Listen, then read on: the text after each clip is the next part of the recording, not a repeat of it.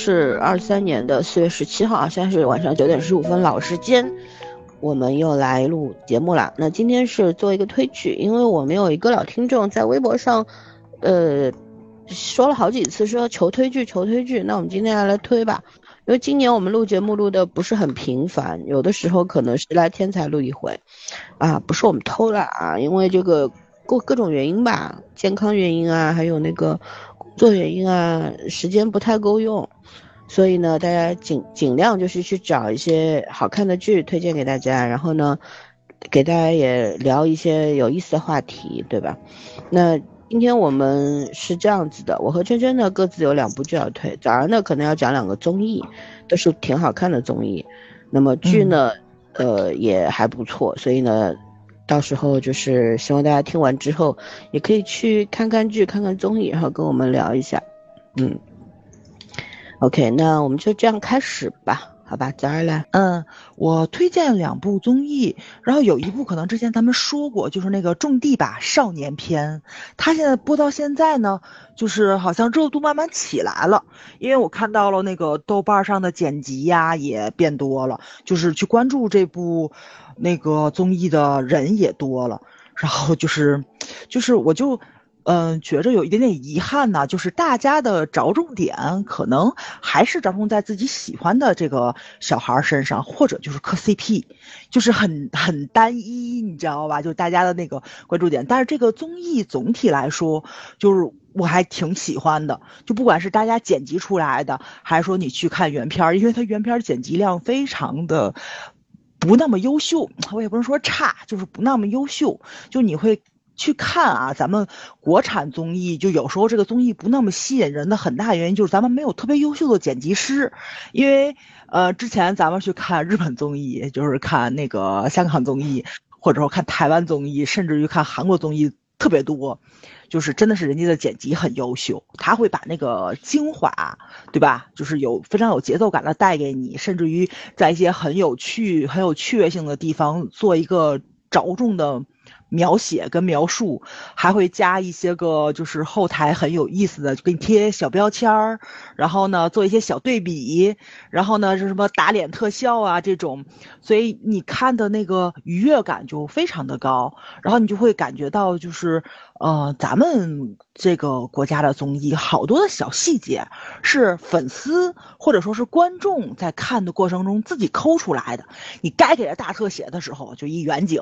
对吧？你该做着重描写的时候，就是一群像，就完全没有那种，就是那种各个机位的之间的错综复杂的能力有问题。对，就有那么一点点的差。然后呢，但是这个综艺很有意思的就是，他给每一个参与这个综艺的呃年轻人艺人都派了一个政治任务，我估计应该是政治任务。他们每个人当天都会去拍 vlog，就个人的东西嘛。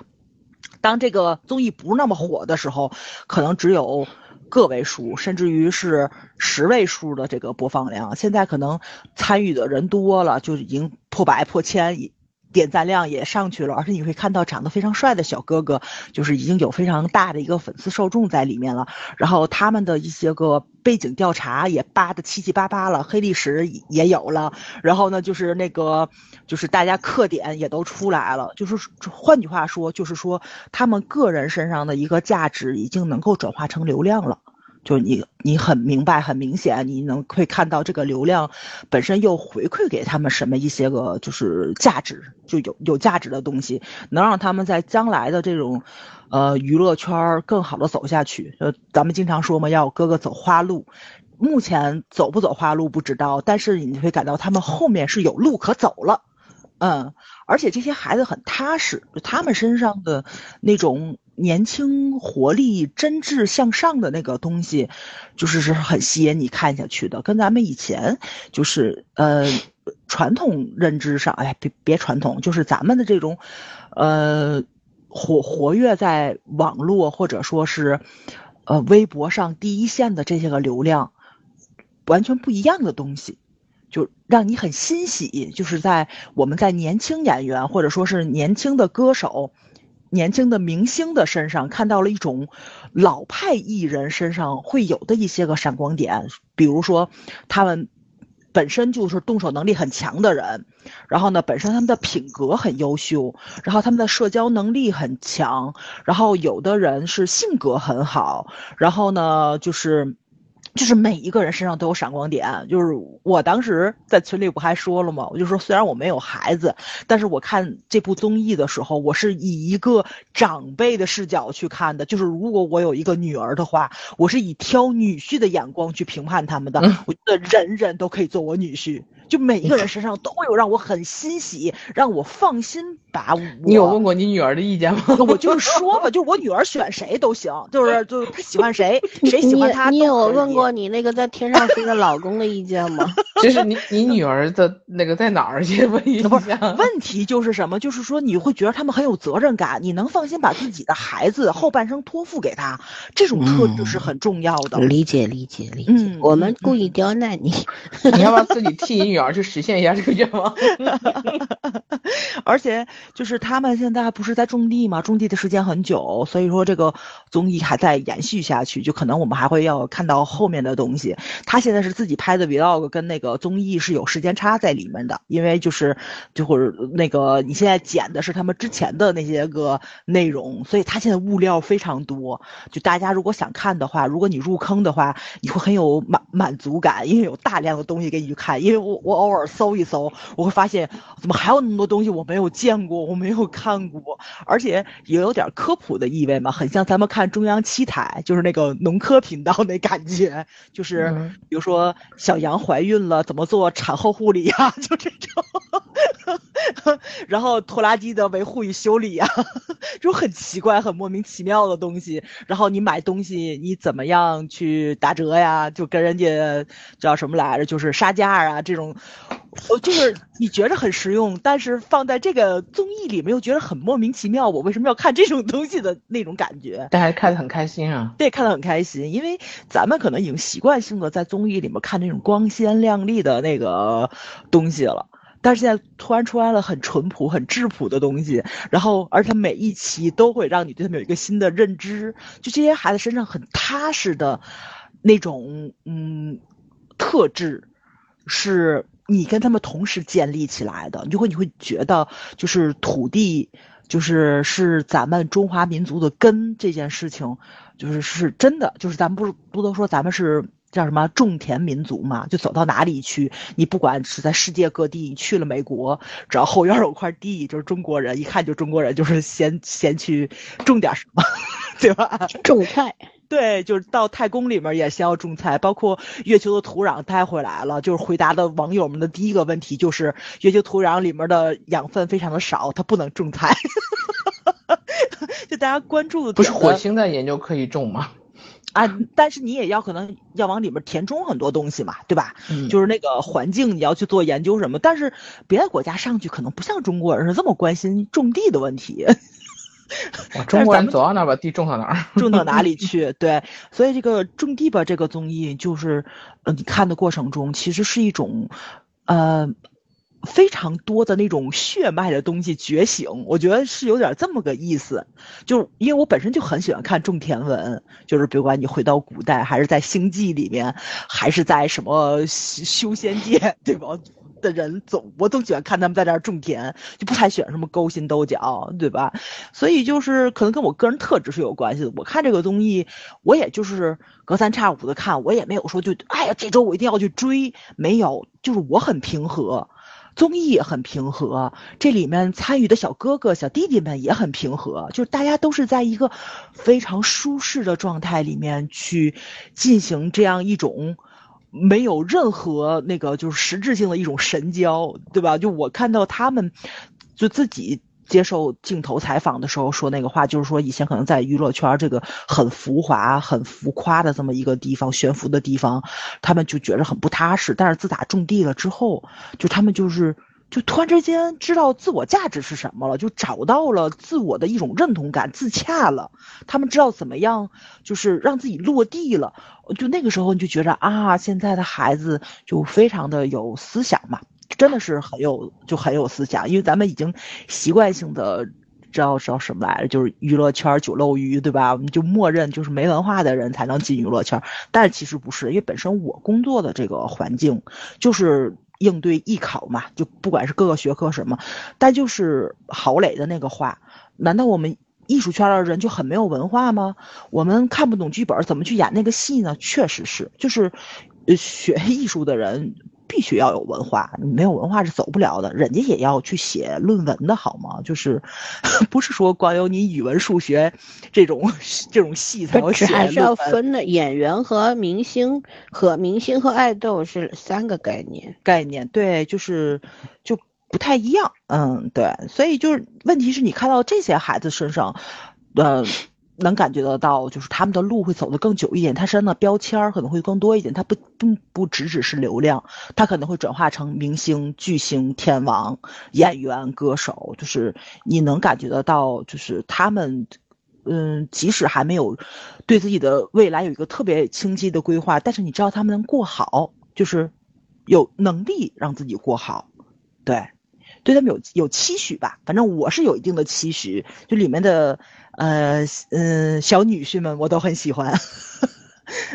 还有一部综艺是去年的，叫做《荒野会谈》，就是这个综艺啊，很奇怪。哎，不不不不，不能说奇怪，怎么能这么给人定义呢？就是它的受众非常的小，是因为它是在知乎独播的。我我也是刚知道，知乎还拍综艺了。对，知乎也开始投资做这事儿了。对对，然后呢，我是在 B 站看到的，有人传到 B 站去，我才去看的。所以它虽然是二二年九月份开始播出，但是我是二三年才开始看到这个综艺的。它这个综艺是什么呢？是，就是呃呃，也不能叫流量吧，反正就是几个年轻的，嗯，流量，只能算流量，因为他们标签也不是演员啊什么，除了张若楠。张若楠是年轻的小艺人，对对对，像李雪琴呐、席瑞呀、李浩源呐，然后他们这些人可能都是咱们从一些个就是很有脑性恋、智性恋的这些个综艺里面脱颖而出的人，不管是脱口秀也好，还是那种职场的综艺也好，就是辩论的那种综艺也好，但是他们身上是自带一部分流量，但是他们又是跟自己的专业有一定捆绑在里面的人。就是聊聊什么呢？就是，呃，坐在一起去聊 Z 时代。就是 Z 时代的话，我觉得咱们这个年龄可能就是，那是咱后面的那个时代，叫什么九五后到零零后，就是从我们后面是八五后。谢谢你啊。哦，我知道咱们后面，咱们后面是八五后，不是瞎说，我们后面是一零后。不是，他九五后到零零后之间，这个是 Z 时代，就是咱咱国家划分的比较五年一划嘛。但是就是那个世代的这个宽松世代啊什么的，我到现在也不知道 Z 时代到底是什么意思。Z 时代就是出生在互联网。那个快速发展、高速发展时代的这一批人，就他们出生的时候就已经赶上了信息爆炸了，所以他们是在就是互联网啊、什么这种呃社交网络这种 A P P 啊、什么这种信息爆炸的这种时代长起来的孩子。就是可能你像你像见识到了这个互联网最最优最优那个什么最没错没错对对对，所以他们的社交啊，他们的消费观念啊，他们的就是对这个世界的一些个认知啊啊婚恋观啊，都是从网络上去获取的。就是说网络上获取的知识量可能会比他们现实中获取的要多，因为咱那个时代还有笔友了，他们可能都不知道什么是笔友。这个整个的这个。在一起聊天的嘉宾，除了那个李松蔚是八五后之外，哦，李松蔚做那档节目，哦，我知道了，对对，他是心理咨询师嘛，对对对对，而且他们他们特别逗，他们一上来就聊社交这个话题的时候，就就聊了心理咨询师被很多人认为等同于算命的。然后他他说的好多话，老孙都说过，笑死我了都要，你知道吗？都是你猜猜我在想什么？你猜我是什么人？他说我猜不了。是不是还有姜思达呀？我记得你可能是在后面了。对，哦，我看过，我看过我还没全看完。嗯，对我只是看了一部分。但是就是你看他们帮年轻人坐在一起去聊，因为呃，李雪琴应该是最大的九五后，然后九五、九六、九八，然后他们都是这个。二十多对二十多岁，或者说是那个三十。对吧？就你哪怕八五后，你不也是三十多嘛？就是年龄不大，就跟咱来说，其实相对来说是有一定年龄差在里面的。然后你听他们去讲，他们在成长的过程中，就是遭遇的一些个问题，或者说去观察这个世界上的一些个变化的东西，就特别的豁然开朗。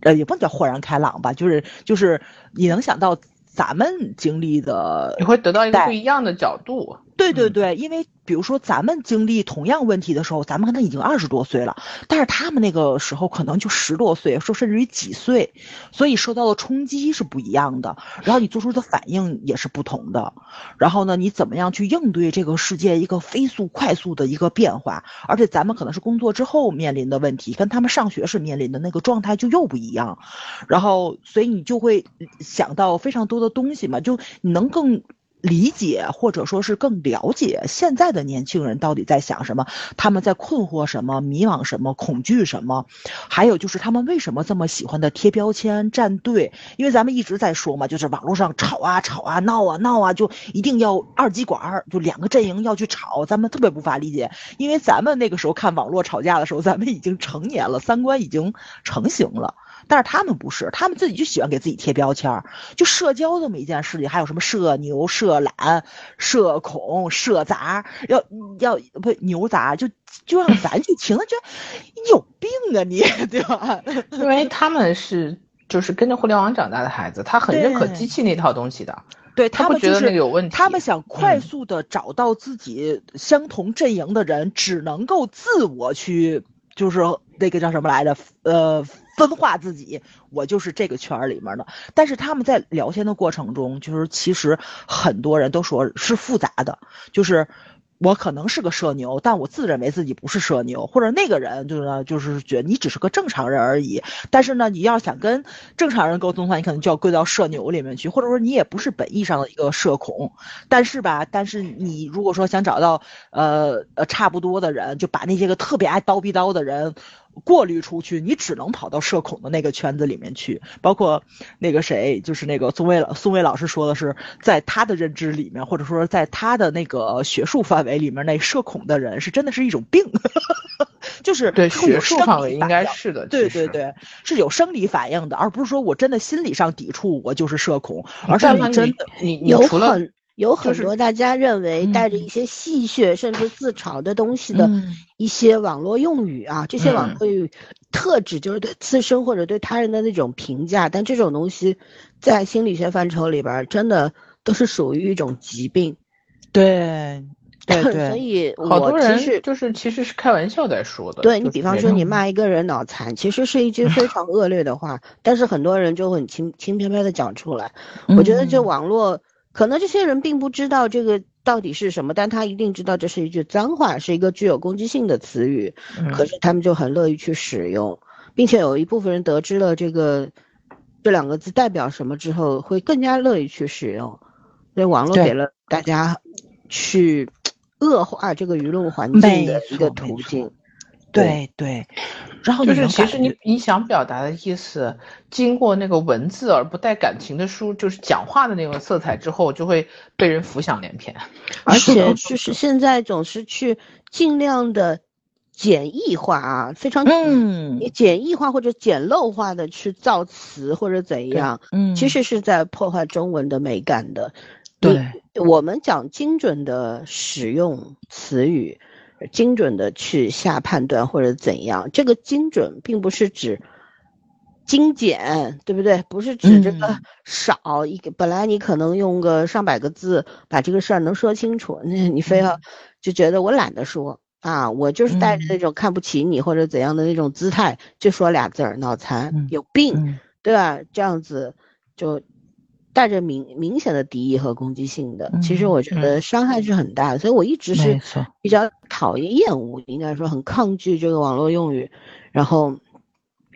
包括一些之前那种什么什么 YYDS 啦、绝绝子啦这种，我就觉得，当然它只是带着一些时效性的，现在已经不流行了，可能已经有新的词语出生，但是我们这些老家伙跟不上。对吧？嗯如果群里的年轻人不讲那些新词儿，我们也不知道发生了什么。是的但，实际上曾经出现过的那些那些词语，我觉得那种破坏性、杀伤力是可能要持续个十几二十年的。是的，是的，而且你看我们上学的时候，嗯，我插一句，我们上学的时候，你看有书面用语，然后有口头用语，有多音字，然后有多多义词，现在都没了。嗯没有，嗯现在对啊哎就是那个精准消精准表达都没有了。嗯，对嗯对，就是老三说的这个精准的表达自己，我觉得特别的对。就是因为，就是为什么有社恐或者说社牛这个东西呢？就是有的人可能不想表达自己，就是他可能不想说，就也也正常。我就觉得这样的人也正常，但是当你需要去表达的时候，你能不能够正确表达，这是一种能力，就一定要有这个，不然的话会产生误会，会给沟通制造非常多的障碍。对吧？就为什么嗯说现在的人不愿意社交？我觉得不愿意社交可能只是一个方面，大家都不愿意去爱了。就不愿意去建立亲密关系，这亲密关系并不只只是爱情方面的，友情啊、邻里之情啊、呃同事之情啊，就你不想去建立亲密关系的很重要的原因，就是你不会准确的去表达自己的需求诉求，然后去表达自己的情感，我觉得这个是非常可怕的一件事情。就是你懒得沟通，或者是你有嗯。没有能力沟通是两件事情，对。对吧？有嗯。很多人错把就是这这种自己无能去做的一些事情当成个性，欺嗯骗自己、耍帅，就挺没劲的吧？嗯，是的，是的，是的。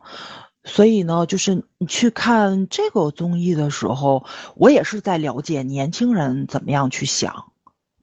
对，怎么样去表达。因为之前我们在就是节目里面我也说过，就是我在网上的时候，很多人不是就是因为粉丝或者说是明星，因为毕竟咱做影视这个方面的，所以你看影视会比较多嘛，不管是弹幕啊、评论也好，你会觉得就是网上这帮人真的都是小学生吗？他们读没读过书啊？然后怎么说那些话就这么的让人无法理解呢？但是我的工作中又要接触非常多的小学生、初中生，甚至于幼儿园的孩子、高中生，对吧？他们不这样，就是有一个非常大的断层在里面，就是就是这个真实的环境跟网络的环境的割裂感是非常非常的严重的，就你不知道虚拟的跟现实是真的能够融合上、重叠上，还是割裂开。咱们正常的话，就是咱们以前就是那个论坛时代，甚至于是笔友时代的时候，咱们那个社交可能更偏向于普通能见面的那种社交，因为你落在笔头上，或者说你即使见不了面，但是你们两个人真的是在进种进行一种神交。跟年龄没有关系，财富没有关系，背景没有关系，什么都没有关系。但是你们两个是思想上的一个交流。现在在网络上的这种交流，它可能就是带来的很多东西，涉及到了咱们以前不会去涉及的东西。就是比如说我们两个人在吵架，就是说你你什么学历，这就是你你背景的问题，就是你都没有这个学历，你就不能说我们家偶像或者怎么样的，对吧？就是就是你挣过那个我们家偶像这么多钱吗？你就这么要求我们家哥哥什么的，就他会把阶级的东西带入到网络上去，就他的这种割裂感的东西，既跟现实重叠，然后又跟现实割裂，就你很让你就双标呀，哪头有利对说哪头呗。对对对，所以就是现在这个互联网到底是增加了大家之间的一种沟通交流，还是割裂开了它？所以，嗯，所以你就没有办法判断。但是这两个，我觉得就是嗯网络用户与网络之间缺少了一个媒介，哎，就是对，这个嗯。媒介是什么呢？比方说文字，好的文字，好的带具有一些引导教育作用的作品，影对视作优秀的、这些优良的东西，嗯，没有粗制滥造了一大堆东西出来之后，本身这个网络世界与现实世界本来就是有部分嗯。重合，大多数都是呃割裂不开的同的、不同的对。对。然后你嗯。如果更加没有好的媒介的情况下，嗯，就会这这中间你就会觉得就很茫然失措嘛，这到底哪个是嗯更真实的呢？嗯，对吧？所以你甚这至不敢相信你身边的人在网络上会是什么样子。哎，对对对嗯，因为有一种恐惧感在里面吧，就你不知道哪个是真实的。但是这两个综艺呢，就是说，呃，让我看完了之后呢，就我觉得很舒适。这个舒适感就是在里面参参与进去的这些个人，这些个明星或者说是这些个呃文艺工作者。就让你有一种很安心的感觉，就让你觉得啊，就是虽然说网络是虚幻的，但是网络它的那个真实的一面也展现出来了。就虽然也有剪辑在里面，对吧？也有一些个就是说，嗯，可能后期去运作的一些个东西剪掉了一些个内容，但是它呈现出来了这种思想性上的东西，是让我觉着。呃，能跟我链接上的，这是非常健康而成熟的，没错没错，对对，会让我觉着这是一种非常好的一种思想的交流方式。我就觉着，就是看那个《荒野会谈》的时候，我忘了是谁说的那个话嘛，说的是你不要恐惧，就是这个互联网带给你的一些个就是那种呃不太好的那方面的一些个呃负面影响，因为当你思考这件事情的时候，它就是正向的。对，就是你已经意识到有问题的时候，其实就是一个很好的一个开始了。哦，我觉得这个就挺好的。就这个综艺它存在这儿，因为你。我也能看到弹幕跟评论区，好多人都在说看不懂，说那他们在讲什么呀？哪来的优越感什么？就也有这种话。但是你会看到大多部分人的人就是有那种醍醐灌顶啊，或者说是豁然开朗啊。然后呢，就是也会觉着啊，我我喜欢其中某一个人说的某一句话，或者是怎么样。包括就是那个李雪琴说她交交友的时候要把善良放在第一位，为什么呢？就是我知道这个人是善良的，当。可能人生进行到每某一个阶段，我们两个人断交或者什么之后，我会知道，就是说他不会伤害我，他也不会伤害别人。就是我即使就是保保保留住成年人的体面吧，对吧？就这种东西，就是你会那个什么，就是那个有一定的小小的认知跟信任感在里面。但我觉得这个话就特别的适合给年轻人去听。当你走入职场、走入社会的时候，你建立亲密关系的时候，一定要去找善良的人。跟他去做朋友，建立亲密关系。就这个人，他比如说不管有多少钱，长得多帅，但这个人做的很多事情不善良，就让你觉得这个人的人品有问题的时候，他就是个垃圾人，一定要远离他。不管就是我们我们看人也好，做事也好，不能就是一切以利益为导向。利益，对对。其实上一期节目里边，我们在评论区不是我还有一个人，并没有听懂我们在表达什么。我上一期节目里面说，我说我们国剧现在有一些。就是这些年的国剧有一个很大的问题，就是说感情关系里面肯定是不能割舍物质部分的，对吧？你完全割舍掉是不可能的。但是我们现在问题就是在感情关系里面，就是物质经济条件总是放在感情前面，这个是本末倒置，主次不分的，对吧？如果你只谈利益不讲情感了，那还要感情干什么呢？然后这这个人就说我们什么，他他的答案他不知道说了什么啊，被夹了。他然后在留言区说，说是我们把他的那个删掉了，怎么还删评论呢？呃，我我心想谁会删你的评论？我说你是不是有什么敏感词？他说我就说的这意思，我怎么可能是敏感词？OK，我心想那那我说那然后他就我说那你也可能没有听懂主播在说什么，然后又开始嘲讽说啊你们评论区留言这么少，是不是就是因为你们节目不好呀或者怎样？哎呀，我现在替我操心，我觉得这个。脑子不好使呢，就，对吧？就是你自己个人的问题，但是不要拿你自己的那一套东西来衡量其他人。首先，没有人会来。如果你不知道这个平台的使用规则，那应该去学习。如果觉得我们节目不好，那可以不听，何必强迫自己为难自己？对对，对不对？现在其实我回到刚刚早早上说的这个，其实就是同一件事情。嗯，就是。我觉得就是现在的人缺乏逻辑吧，这件事情是，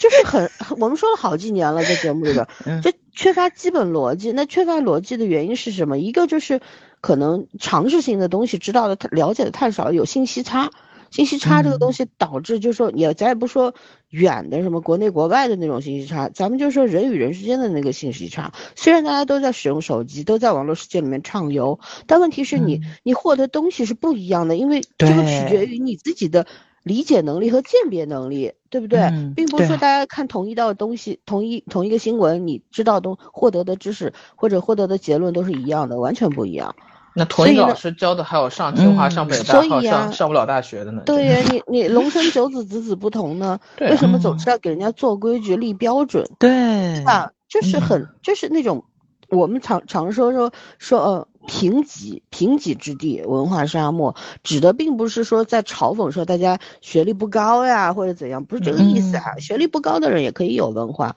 因为这个是文化这件事情是你经年累月的去去学习到的，习得的一种一种沉淀的东西，一种你你自己的能力，对吧？而不是说你这个叫什么来着？就就我看了两本书或者上了个本科我就有文化，根本就不一样。但是。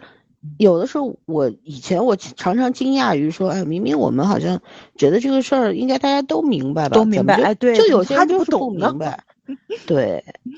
嗯，所以就是现在这种语言之简陋之单薄，挺挺让人无语的吧？嗯，以后别说什么老是担心什么。A A A I 呀什么的，什么这个智能啊，人类已经人类已经快自自己灭亡了，不用等 AI 了。自己都给自己弄得这么的呃粗鄙了，这么的贫乏了，你还担心这干什么呀？是不是？对，行，你继续。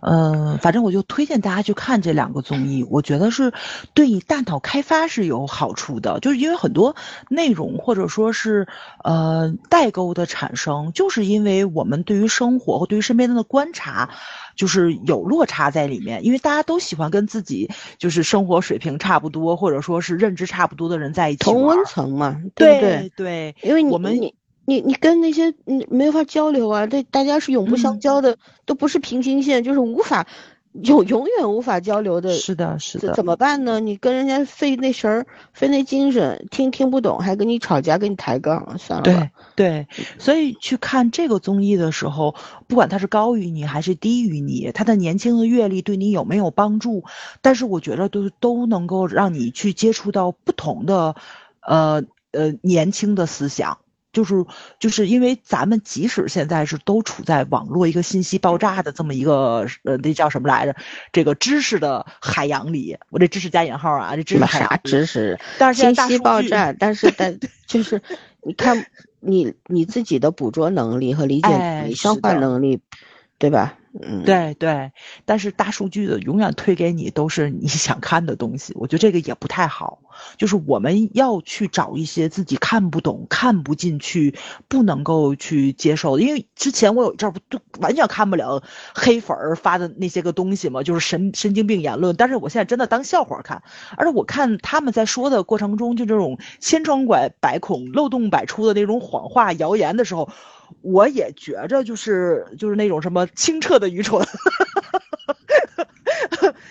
但是你就要明白，这个清澈的愚蠢可能骗不了咱，但是能骗到好多人，就这本身也是一个问题嘛。嗯，但是你也不能回避它，你也回避不了，因为大家都在一个叫什么蓄水池里面，对吧？就看最后怎么区分了，从哪哪个水管出去了。但是有一些好的思想也可以去看一看，就是年轻人的想法，就是有有的时候他们的回避或者说呃他们的不思进取，也不是像想咱咱想象中那样子的躺平啊或者是什么的，多去了解一点，大家可。能在呃以后的人生中遇上这样的人的时候，你可能对他的理解就会多一点点，包容就会多一点点，然后你们两个人建立亲密关系的那个叫什么来了，就是这种呃呃融合度就会高一点点。我觉得其实相对来说对自己也是有帮助的，对。不要把年轻人想的特别的差劲啊，或者是怎么样的，因为我确实在现实生活中，我特别喜欢跟我们学校的小朋友去聊天，因为他们有时候真的是能震惊到你。就是咱们现在是说，呃，多少什么一零后、二零后，呃，不对，一零后的孩子们都开始盘核桃了，盘手链，是真的，我们学校里真有。就真有小朋友在那儿跟你盘核桃，你知道吧？就是也能一起去聊一聊，他们喜欢喝茶。你们没有约着放假一块去烧香就不错了。啊，是的，是的，是的，对对对。然后就是就是。挺好玩的，也挺有意思的。我就没想到能跟同龄人去聊二次元，聊 cosplay，聊漫展，然后跟一零后的孩子们聊喝茶，茶道，都奇怪，你知道吧？就所以，就是人生一定要活得久一点点，就总有一些个人生的惊喜。总有一些见了鬼一样的东西，很可爱，是吗？是的，是的，是的。所以这两个综艺啊，就那个种地吧少年篇，跟这个荒野会谈，我就是。那个让大家去看一看，九五后到一零后的人都在想什么，他们都在怎么去过自己的生活，自己的就是丰富自己的人生，然后他们对生活的感悟是什么啊？挺有意思的，真的是很有意思。对啊，就是我有的时候会觉得，我们可能人到中年之后，也渐渐的产生了一些老态。这种老态不是指你的外表上的，而是你的思维方式、心态上的。所以我。我们有的时候会不可无法控制，或者说非常惯性的说 啊，现在的年轻人怎么怎么的，对我有爹妈味儿在里面。这种 A O E 非常的让人讨厌，就像我们曾经讨厌我们的父母那个样子。是的，是的。所以我们坚决不能变成那样的人，我们也要学向年轻人学习，因为并不是说年纪大的人一定是更有本事的人，年轻人他们所获得东西，当然我们。人本身每一个年龄层，它都是有不同的阶段性，一个是阶段性，还有一个就是我不能讲阶级啊，在新中国没有阶级，但实际它是有的，对不对？一永不可避免的就是你在处在不同阶级的人，你人是天差千差万别，人人和人之间的素质啊、才能啊，那真的是不可同日而语，嗯，不能。并在一起讲，不能一竿子打翻一船人。所以呢，我们也是作为更年长一点的人，是要去避免这种攻击的，要要向年轻人学习，对吧？嗯，是也可以把自身的一些经验，就跟他们去交流。咱不说传授，没有传授这一条，而是交流，那就是大家互相学习嘛，这个是很重要的一件事情，共同进步。嗯，对对对，所以。我同意早儿说的，就是咱们多去看一些青春活力东西，就像我们之前聊爱情而已，我们说姐弟恋，我们就聊到这个嘛。年轻人带给你的是什么？是那种是的，蓬勃的活力、精力，对吧？那个东西特别吸引我们这些中老年人，因为 这玩意儿离我们远去了，已经远去了。然后你。无论用任何方法，你都是回不去的。所以除了羡慕之外，其实也是希望他们能够给来影响我们，对吧？能够让我们把我们拉拉进这种氛围里边，就是是这种感觉。所以姐弟恋才会成立嘛，对吧？不是说什么弟弟是为了贪图姐姐的美色、什么财富这样才这样，而是说，嗯，大家互相。弥补姐姐有姐姐的这个人生经验成熟，然后弟弟有弟弟的青春活力，然后产生互补，然后共同进步，这才是健康的关系。对对啊，我们跟年轻人之间都应该建立这样的健康的关系。对，那我们和我们的再老一点的上一上两代人，我们也应该去建立这样的讲，因为对于他们来说，我们也是年轻人，对吧？嗯。OK，那来圈圈同学，嗯。好，讲接着讲关系这件事情。然后我就最近在看那个曹承佑和韩慧珍演的《神圣的离婚 》。嗯，我一开始还以为他那个韩慧珍只出现在第一集，没想到她竟然真的是女主。后来她干脆去了律师事务所，打就是做那个那个做一些事务嘛，事务性工作，因为她不是律师。然后我觉得这个剧最其实。题材不新颖，然后离婚这件事在韩国已经讲了，就是这这几年层出不穷的讲婚姻的，讲女性的，然后不算新鲜。但是我今天说，因为曹承佑太有魅力了，就是他他这个设定蛮蛮神奇的。他本身是一个钢琴家，就是一看就是那种中产以上的家庭嘛。你想他妹妹相亲能相到一个富豪。呃，那那那也不是很差的家庭，而且他高中留学到德国就去，就德国音乐一个音乐学院深造，然后就是就是上学一直一直做到教授。你想想，这这就家里面还是很有底儿的。对，然后嗯，结果他妹妹就有一天突然就嗯被车撞了，肇事逃逸。但是在这之前，他精神是有有有有问题的，就是官方说是抑郁症嘛，所以。那个，他就一直觉得他妹妹这个这个死亡有问题，然后他呢就就告别了音乐，然后呃重新开始学法律，最快的速度考了一个律师资格证回来，我也觉得蛮厉害的。然后回来当职业律师，然后他很绝，他在他墙上有一幅就是前两年很流行那种减压画儿，就你心情不好的时候或者情绪不好的时候，啊，就可以涂色那种画嘛。对，嗯、他他是一串葡萄钉在墙上，然后呢，他心情不好的时候或者他做成一件就他觉得值值得的事情的时候，他就会涂一颗葡萄，就是。做完一件他觉得可以开可以的事情，就做涂一颗葡萄。然后他有两个好朋友就问他：“你是不是要把那一串葡萄全部涂满之后，你就准备去去翻你妹妹的案子嘛？”因为他当律师其实是想就是想借这个机会去看他妹妹那个案子到底有什么问题。嗯，这中间呢，就是因为他是专门打离婚离婚官司的，然后又是个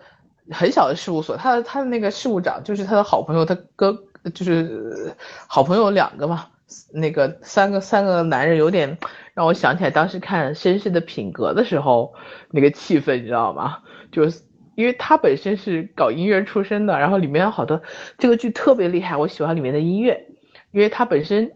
背景就就就是学音乐的，然后他还经常在里面莫名其妙听着歌就开始唱起来，大半夜的，然后被邻居投诉，就住在那个那个那个公寓里面，就经常被人投诉，然后音乐配的很经典。就有点抽风式的那种，那种那种律师，因为他也不是个什么专业律师律所出身的律师，然后呢，就就嗯，就反正我觉得他把这个人物塑造的非常的有角色魅力，然后他去帮打人打离离婚官司的时候，他看中就是呃，第一不挑客户嘛，他他其实是为了他心里面那个那个情绪，然后第二呢，他会他是设身处地的去替那个。打官司的人着想的那种，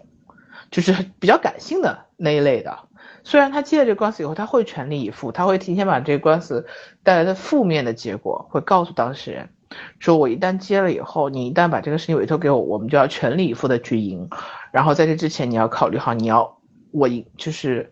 我赢的条件是要你放弃什么什么，就是会说的很清楚。然后，嗯，就和另外一家。大的事务所比起来，那个事务所就比较显得唯利是图一点，就是纯，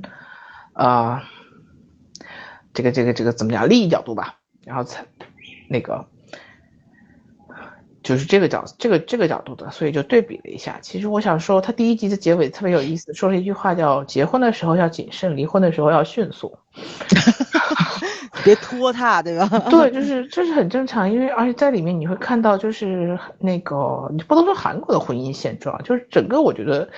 亚洲都都这德行。大环境你不光亚洲，其实每个国家神经的点不一样，你知道吗？我听了点不一样，其实我们的文化相似，所以我们点更像。嗯，就是你看，呃，女女生被家庭暴力那种，就是语言和精神的暴力。呃，女主就是第一集上就是韩慧珍嘛，她和她出轨，而且是被出被出轨的那个那个小男生，就就她在婚姻里面太压抑了，所以她跑到一个餐厅的时候，就和一个小男生看对眼了。她说我每次去那儿，她我知道我是不对的，可是我每次去我都会觉得我精神焕发，我有我有青春了，嗯，然后就那种感觉嘛，然后结果跟小男生约会来约会去的，因为他是个主播，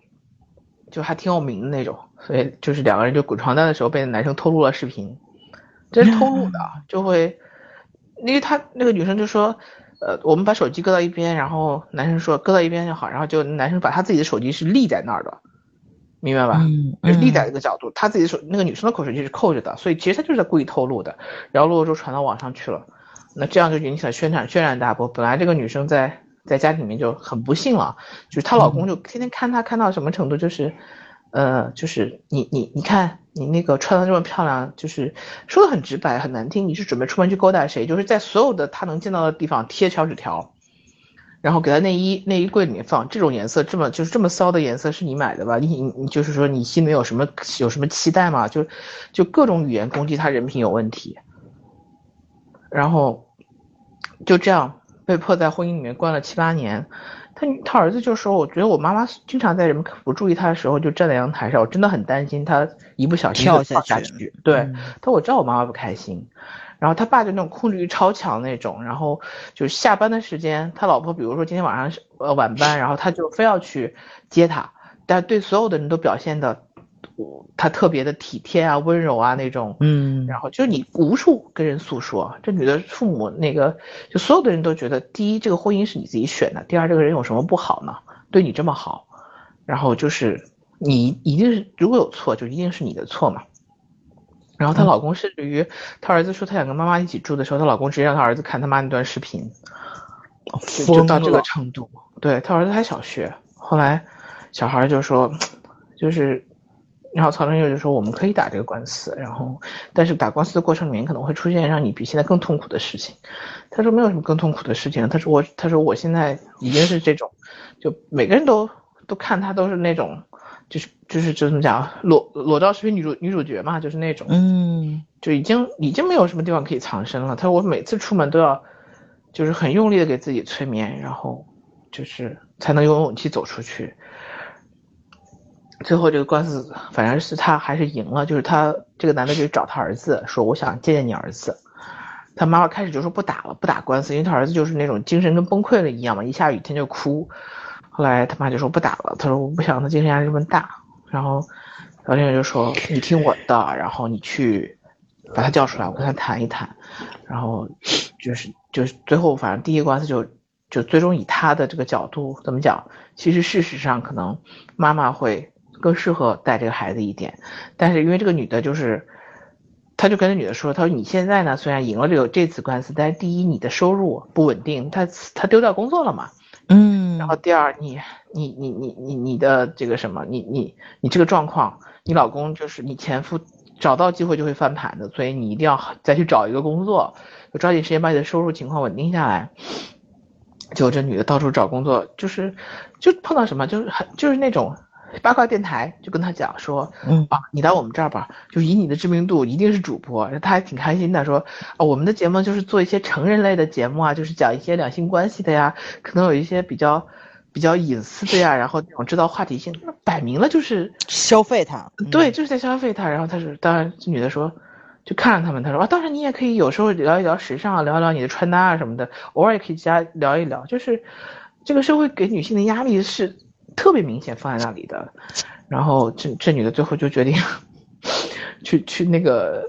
去，她本来其实是跟这个男的去道谢的，她买了瓶红酒，然后去去去他的事务所道谢了，结果这个男的事务所的门坏了，你知道吗？就那种推拉门卡住，每次都打不开，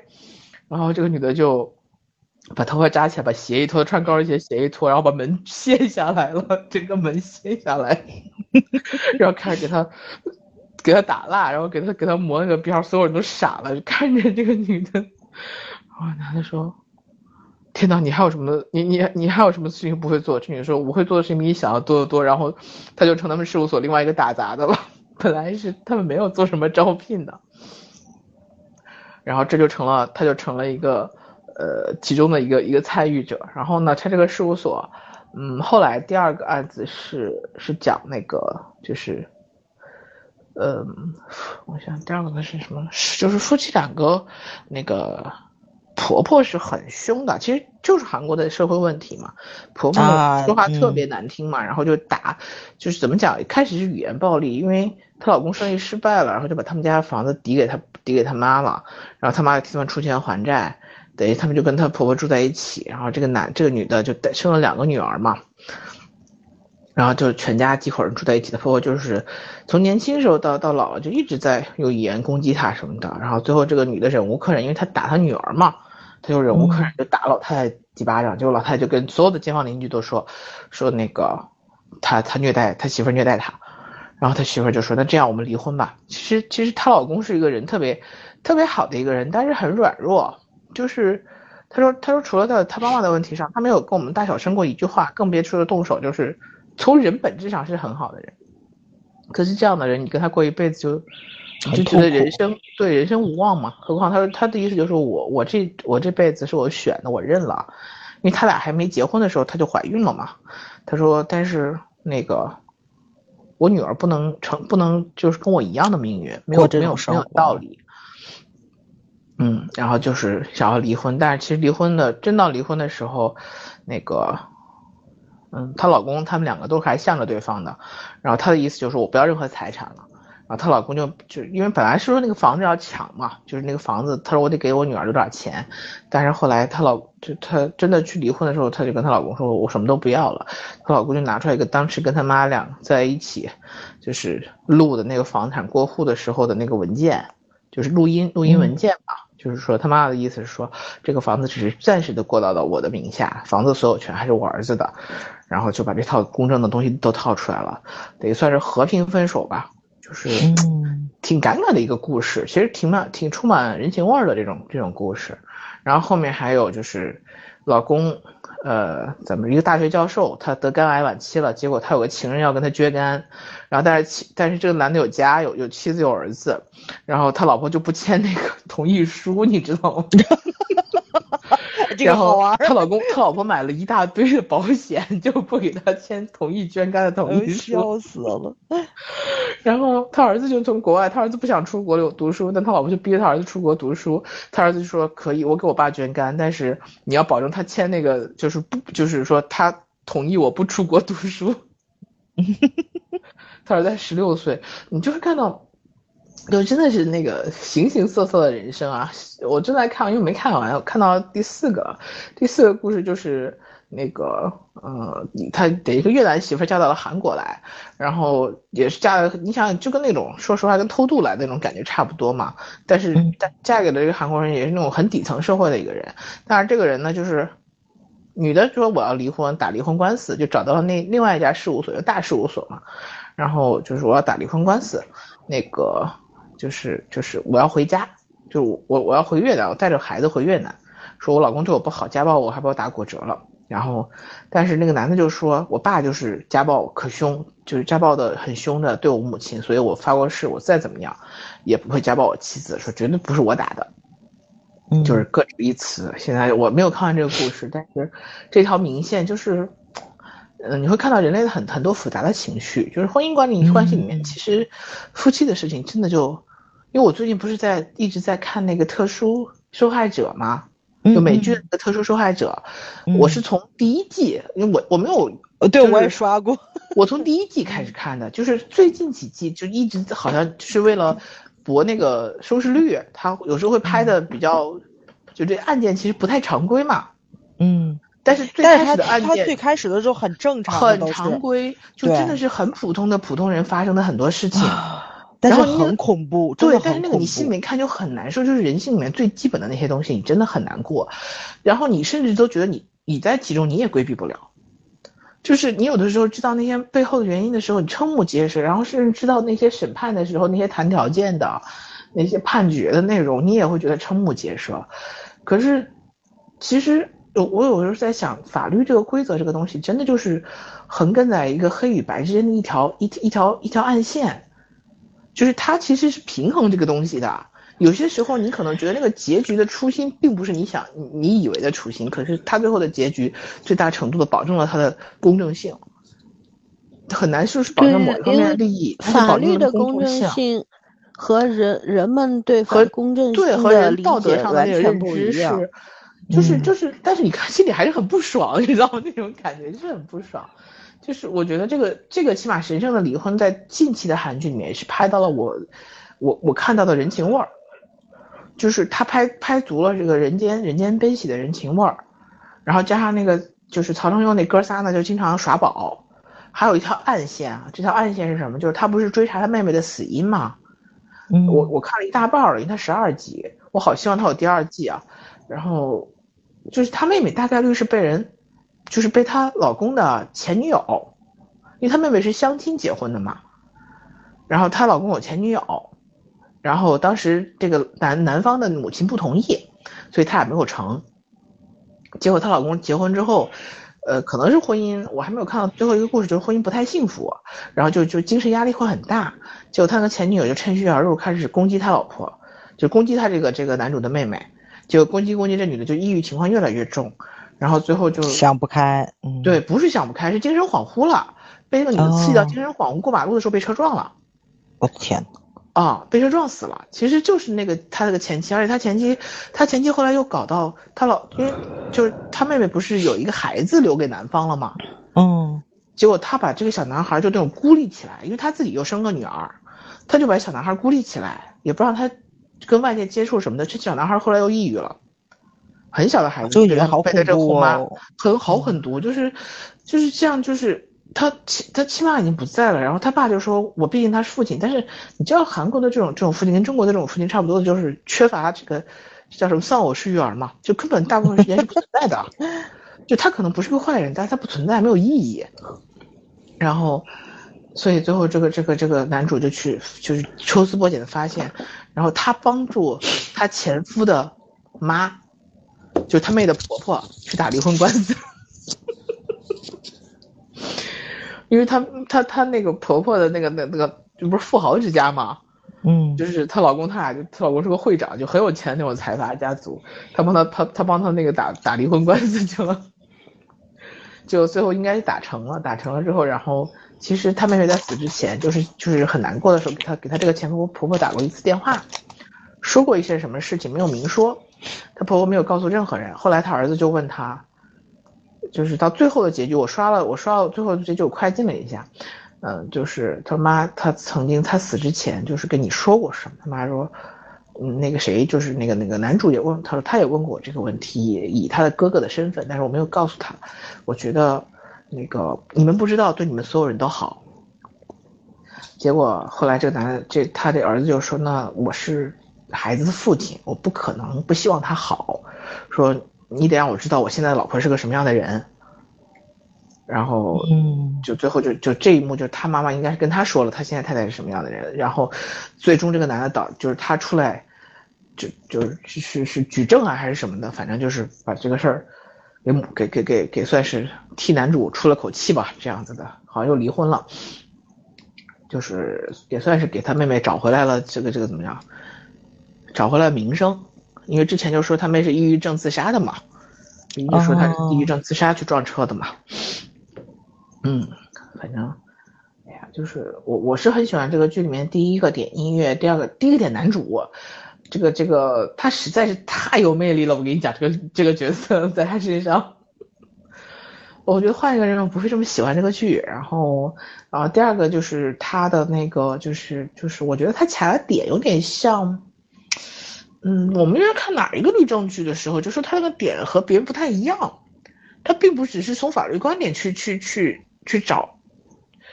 呃，去找一个某一个很特别的一个点，他更多是从人情观点去找，嗯，就是是法外有情，对吧？对，嗯但是他那个点切的又很好，就我觉得这个还是挺厉害的，嗯，而且他节奏不是很快，呃，就是最近的韩剧大概抓马的剧情就是抓马类型太多了，要么就是神鬼的，要么就是魔幻的，要么就是那种特别抓马的，呃，然后这个剧真的。就是让我找到了我当初看韩剧的时候那种，尤其是生活剧里面带有那种那种情感色彩，哎，我觉得挺好看的，而且十二集也不长，我不知道这个是不是网飞的作品啊？但是你说它，它比起来之前那些很细腻的，就是嗯，有一些嗯叫什么？我那天看那个那个叫什么来着？三个女的，就一直说它算是也是天花板一级的，嗯，就是那个。那个、那个、那个、那个，也是出了两两季那个，对吧？但第二季真的不行了，呃、第二季不行吧？嗯，对。但是，但是他有那种感觉，就是就是真的是情绪，老韩剧的情绪取胜的，你知道？我因为我下一步要推的是网飞的作品，然后我真的觉得韩国这两年，嗯，也在形成一个模式，而且这种模式颠覆会更快，就是会比我们的市场颠覆的更快。我们的市场是是是怎么讲呢？是。是是底子太差，就是烂的东西太多，嗯、然后你想硬气都气不上去。但是韩剧是它被市场过度选择了，就是被被网飞这种资本过度冲击了。我到下面再说再说我为什么就是相对比相对比起这个神圣的离婚，我会不太推。如果这两部剧一定要比的话，我不太推那个女王制造机。可是如果整体来看的话，那个不失为一种模板。就女王制造机不失为一种拍戏的思路和模板，我觉得在这个方面角度上我们是可以学的。但是这种类型的剧在韩剧上市场上这两年过度充实了，然后是个非常非常不好的信号。嗯嗯，好了，师兄离婚我讲完了，就是我其实觉得大家可可以去了解了解人性的复杂也没什么不好。嗯，那我我先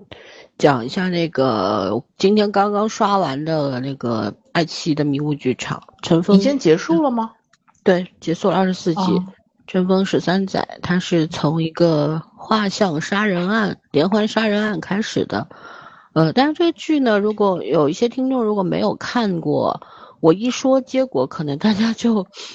就这个这个这个被剧透了啊。那我就尽量不去讲结果，我觉得讲讲我个人对于它整个剧本文本的那种呃架构啊，包括一些情节的细节部分啊，还有它的破案逻辑上面的一些东西吧。就是首先这是刘海波导演的作品，刘海波名气还是蛮响的。我这一次是被他惊艳到的，因为他用了很多非常高级的转场。我用“高级”这个词啊，就是说，尤其到最后第二还是第三集的时候，就是这个这个案子是最初的案子是发生在十三年前，后来呢，十三年后呢，这个十三年之间，就凶手沉沉寂了，没有再作案。但到第十三年的时候呢，新的案件冒出来了，跟原来的那个案子相当的接近，但最后观众其实也猜到了是模仿作案嘛，而模仿的理由是什么呢？这个剧里面也有交代，还是比较符合逻辑的。呃，也就是说，凶手在十三年之间其实是存在两个人，而是两个人，一个是在十三年以前作案作案的，一个是在现在模仿作案的，是这个样子。哦，嗯，对，那我就不说是他们什么关系了啊，那看了就知道了。然后呢，嗯，陈建斌老师呢在里边饰演了一个就是特别九十年代上世纪风格的警察刑警，就说那时候刑警破，像现在都是要重证据的，以前就对吧？为了破案，有一些大家也有点不择手段啊什么的，是存在的。因为我们我我读法律之后去实习过一些单位，那时候也见过一些老老的公安的一些做派。你不能说他们怎么样吧，但我觉得有的时候他们是在违反规则的边缘不断摩擦的那种类型，目的当然是为了破案，是可你可以说目的他的目的是好的。但他的其中的一些手段啊什么的，可能不那么光明，包括这个剧里面就出现了这两个所谓黑道，我当然我们是没有黑社会组织的啊，就是说，但是他这里边就是两个两个，一个是开那么什么是洗浴中心啊什么的，就是带一些黑社会性质的这种两个团伙嘛，然后就在这个可能就在这个辖区，他是某某市，然后在这个辖区，然后里边就是陈建斌是陈晓的师傅。然后带着陈晓去，现场查案啊什么的。陈建斌也在两个黑社会团伙之间做一些调停啊之类的，就是大家就怎么说黑白两道看到他都有点发怵吧，因为他是一个炸药桶性格的人，而且就是真的是为了破案使很多脏的手段。那在现在肯定是不不可以的，因为现在我们的监管啊，我们对警察的要求啊，整个社会的舆论方向啊等等，舆论压力都是存在的。那这些事情在逐渐的减少，也也是因更重要要的原因，是因为我们的司法系统在不断的完善中，嗯，还没有到大家期待的那个程度，但是它是在往前走的，所以呢。办案民警其实是也有，在现在以前的九十年代那种风格和现在的新新警察们的这个处事方式、破案手段等等，还是有非常大的区别的。那这个里边，因为他就说最最初的那个案件都是发生在上世纪九十年代的事儿嘛，然后或者是两千年跨年的那个左右，那。呃，它里边描写的警察，一些老警察也是各各式各样吧。我觉得这个戏里边最好看的就是这些刑侦队日常，你知道吧？他们的那个 呃队长，呃，就上面的一个领导，分管领导和这个陈建斌老师饰演的魏队长，两个人之间这一段一对怨偶，虽然他们俩是都是男的，但那个做派就跟一对怨偶似的啊。这个那个那个呢，就是那个领导呢，就是一个嗯和风细雨般的领导，但是不失为一个好领导，就是他非常能够处理这个工作上面的问题，也极非常的信任手下，就是政委型那那种领导，很会做 思想工作，在大家都泄气的时候就给大家鼓励。就这样的，然后还有另外两位警察老杜啊什么的，他们就是那种比陈建斌更老的那种老刑警，嗯，但是他们不混日子，他们他们不是那种混日子类型的，他们也很拼，呃，而且因为都是老演员嘛，这种老演员嘛，所以呢，他们的那些就说，哎呀，你就会觉得你明明知道他们是演员，但是他们表现出来那个状态很真实。嗯。啊，也我觉得也是我熟悉的那种，哎，真的老演员确实厉害。然后 他们之间的一些双引号打情骂俏啊，就在警队里边 叽里呱啦的那些挺有意思。然后陈晓就饰演了一个年轻的刚从警校毕业的刑警，呃呃，不是刚刚从，是警校毕业以后去了派出所干了一年还是多少半年来着，然后调到了刑警队，呃，他他是那。这个就是有一种碰撞在那里了，就老刑警呢，更多的是凭经验办事儿，他们可能理论知识没有那么丰富，而且以前也没有什么警，最我最早的时候警校还是中专，也有很多就像那个，可能是从一些社会上面的社招之类的，可能呢原来你是一个厂里的保卫干部啊，或者就是张译的那部你是谁啊？他是谁里边，他就是从保卫科考上警队的嘛，考上刑警的嘛。就说以前的那个录用的方式还是挺多的，但是现在基本上都是公安大学什么的都算本科了，地方的一些公安院校基本上都是至少是个大专吧，更多的是本科，所以呢，它更加的与国际接轨，然后也更多的去就是通过科学手段去做呃行政这个。事情的，那以前的老警察就跟现在警察不一样，而陈晓就代表了新一代警察的形象。他，呃，有理论，脑子动得非常快。然后呢，他喜欢看阿婆啊什么的那些刑侦类小说，从小看到大。他爸爸也是个警，呃，军转警的这么一个身份，从小也喜欢看一些刑侦类小说什么的。他也算是耳濡目染吧，就是说，从小对这种。破案什么的很有兴趣，后来就考了警校。然后呢，他在破案的过程当中，非常虽然对犯罪心理学这个东西不熟悉吧，但是他也是不断的在体会、在运用啊。然后老刑警们呢，一开始的时候就是非常反感这个东西。哎呀，你跟外国人学什么？这书上的东西 不实用，什么什么。但是，就是非常打动我的一点，就是因为陈建斌老师饰演的这个卫队，他出现了，因为他的那种比较。蛮横的、野蛮的这种办案方式啊，导致了一些人的死亡，不是他直接导致的，而是那种间接的，就是因为他破案的过程当中，他过程运用的手段不太光明吧，然后给到对方无无尽的压力的时候，就造成了一些错案发生。其实说实话，这个魏队长这个人，我觉得大多数人是不会喜欢这个角色的。你不能说，因为他他的目的是好的，而就无视掉他过程当中的一些不太好的对。所以说，我觉得这个角色写的还是比较大胆的。就是说，这类角色，我们很多的刑侦剧里边，警察包括刑警总是写的特别的伟光正大上，对。但是这个里边就比较写实嘛，就是有一类警察他就是这个样子，你不能说他。什么不能以好坏来评论？因为他们有的时候真的是挺在灰色地带上面行走的，啊，也是因为工作的工作的特殊要求吧，一种性质导决定的这个结果。但是呢，我觉得就是说，能够在电视剧当中去描写这样一个复杂的，嗯，警察形象，老刑警，已经挺不错的了。啊，我看了编剧好像只有一位吧，不知道他手下有没有帮其他的编剧有没有帮助啊？但是他这个剧本的他完成度是很好的，呃，包括它里边有一个转，我一开始说转场特别牛嘛，牛在哪儿呢？就是他在，呃，就是这个卫队，就是陈建斌，他，呃，他他他这个里边因为涉及到了原生家庭。就是说曾经的一个受害者的女儿，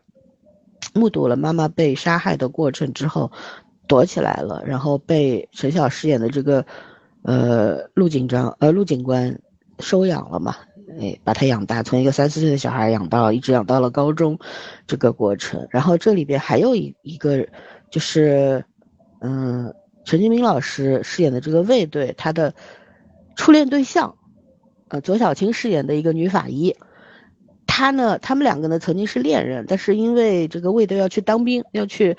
内蒙古还是哪里去当兵，然后呢，两个人就他就毅然决然的当兵去了，然后呢就怎么办？这女孩子就是报复性的嫁给了一个她不爱的男人，啊，生了一个小孩。哦，是这样的情节，我还对，然后然后卫队回来。之后呢，也结婚了，跟那个刘敏涛是叫刘敏涛，嗯，对，刘敏涛，呃，也也也结婚了，但是他们也不相爱，也生了一个儿子，嗯，所以呢，但是后来他们俩两对都离婚了，孩子呢，都一个都是一个是归爸爸，一个是归妈妈，呃，两个都应该是归妈妈的带的，怎样的？但是呢，嗯，就是那个白法医跟对这个。魏魏队长还是余情未了，你知道吧？就是 就是有不甘吧？就是当年为什么就你当兵去了，你就抛下了我，而我走进了这样一段非常不幸福的婚姻。而魏队长跟那个他结婚之后，他只是不爱他的太太，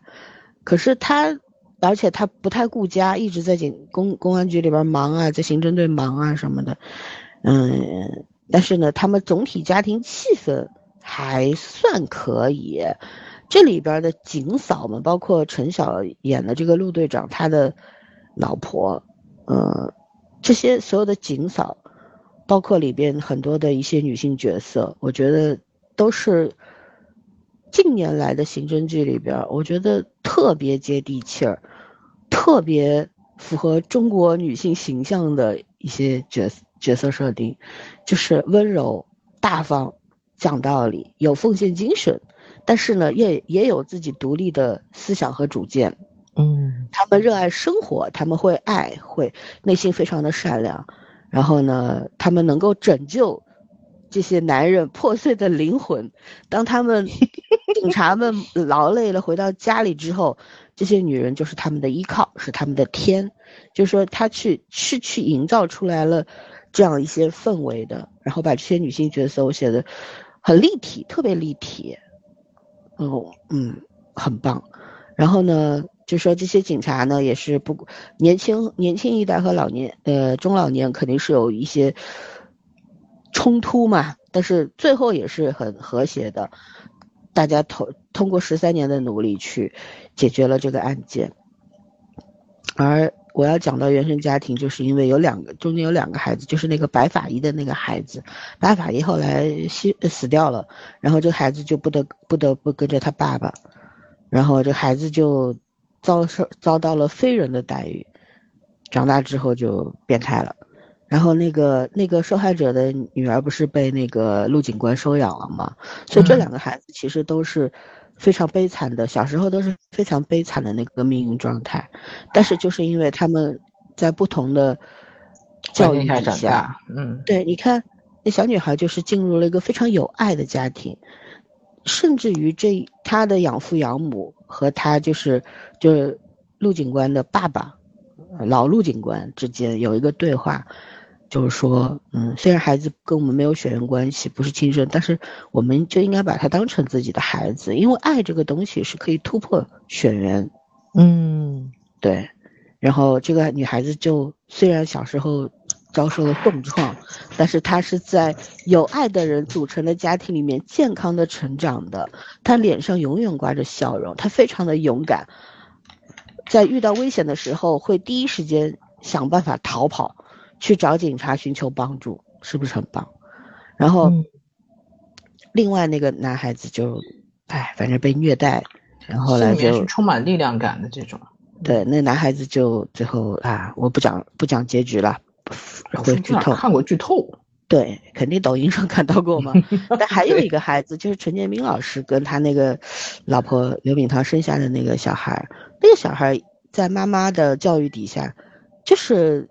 最后也成了，也立志要做警察，就这三个小孩，三个不同的命运，这三个家庭其实都是破碎的，但是三个孩子就是不同的经历。然后他这个里面就会讲原生家庭对人造成的伤害有多大，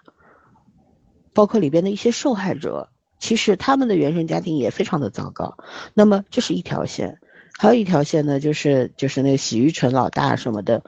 等等，那条线也很好看。就那个条线里面就去体现了。就是人与人之间的一些江湖义气，或者说有一些人利益之上，他是不管你什么义气不义气的，这也讲得很复杂。嗯，具体我不说了，大家可以去看啊，有些段落挺感人的。而看到就是说，呃，当这个陈建斌因为自己的性格暴躁原这个原因，导致一些人无法避免的死去之后。不是他主要，主要不是他主观导致的，而是就是因为他的一些行为，就是说间接导致这些人死亡，所以后来他立就消沉了，撂挑子了，我不干刑警了，我去管图书馆去了，嗯，就这样走了。他好可爱的地方，他拿了个粉红色的水壶，对，然后这个时候就出现了一个，我觉得就是百万级转转场，大概是在倒数第二集，就是他一路。从从那个，呃，就是一九九几年，他走进去，他上班路上去那个图那个图书馆的路上上班，坐那个，因为片子在重庆拍的嘛，不是有过江的那个索道嘛，有那个缆车嘛，然后从这个镜头咵进去，进去之后就，你知道神奇的一点，让我惊艳的点在于哪里吗？嗯，随着时间的流逝，屏幕上出现的弹幕是倒着走的。这是我第一次看到，是弹幕是倒着走的，故意的是吗？对，故意就这个后期已经做到这种程度了，弹幕一般都是往左边飘的，对不对？嗯，但是他这个弹幕是往右边飘的，就是然后下面下面有一个时间的指示牌，就是从一九九几年咵咵咵咵咵跳到了十三年之后，然后。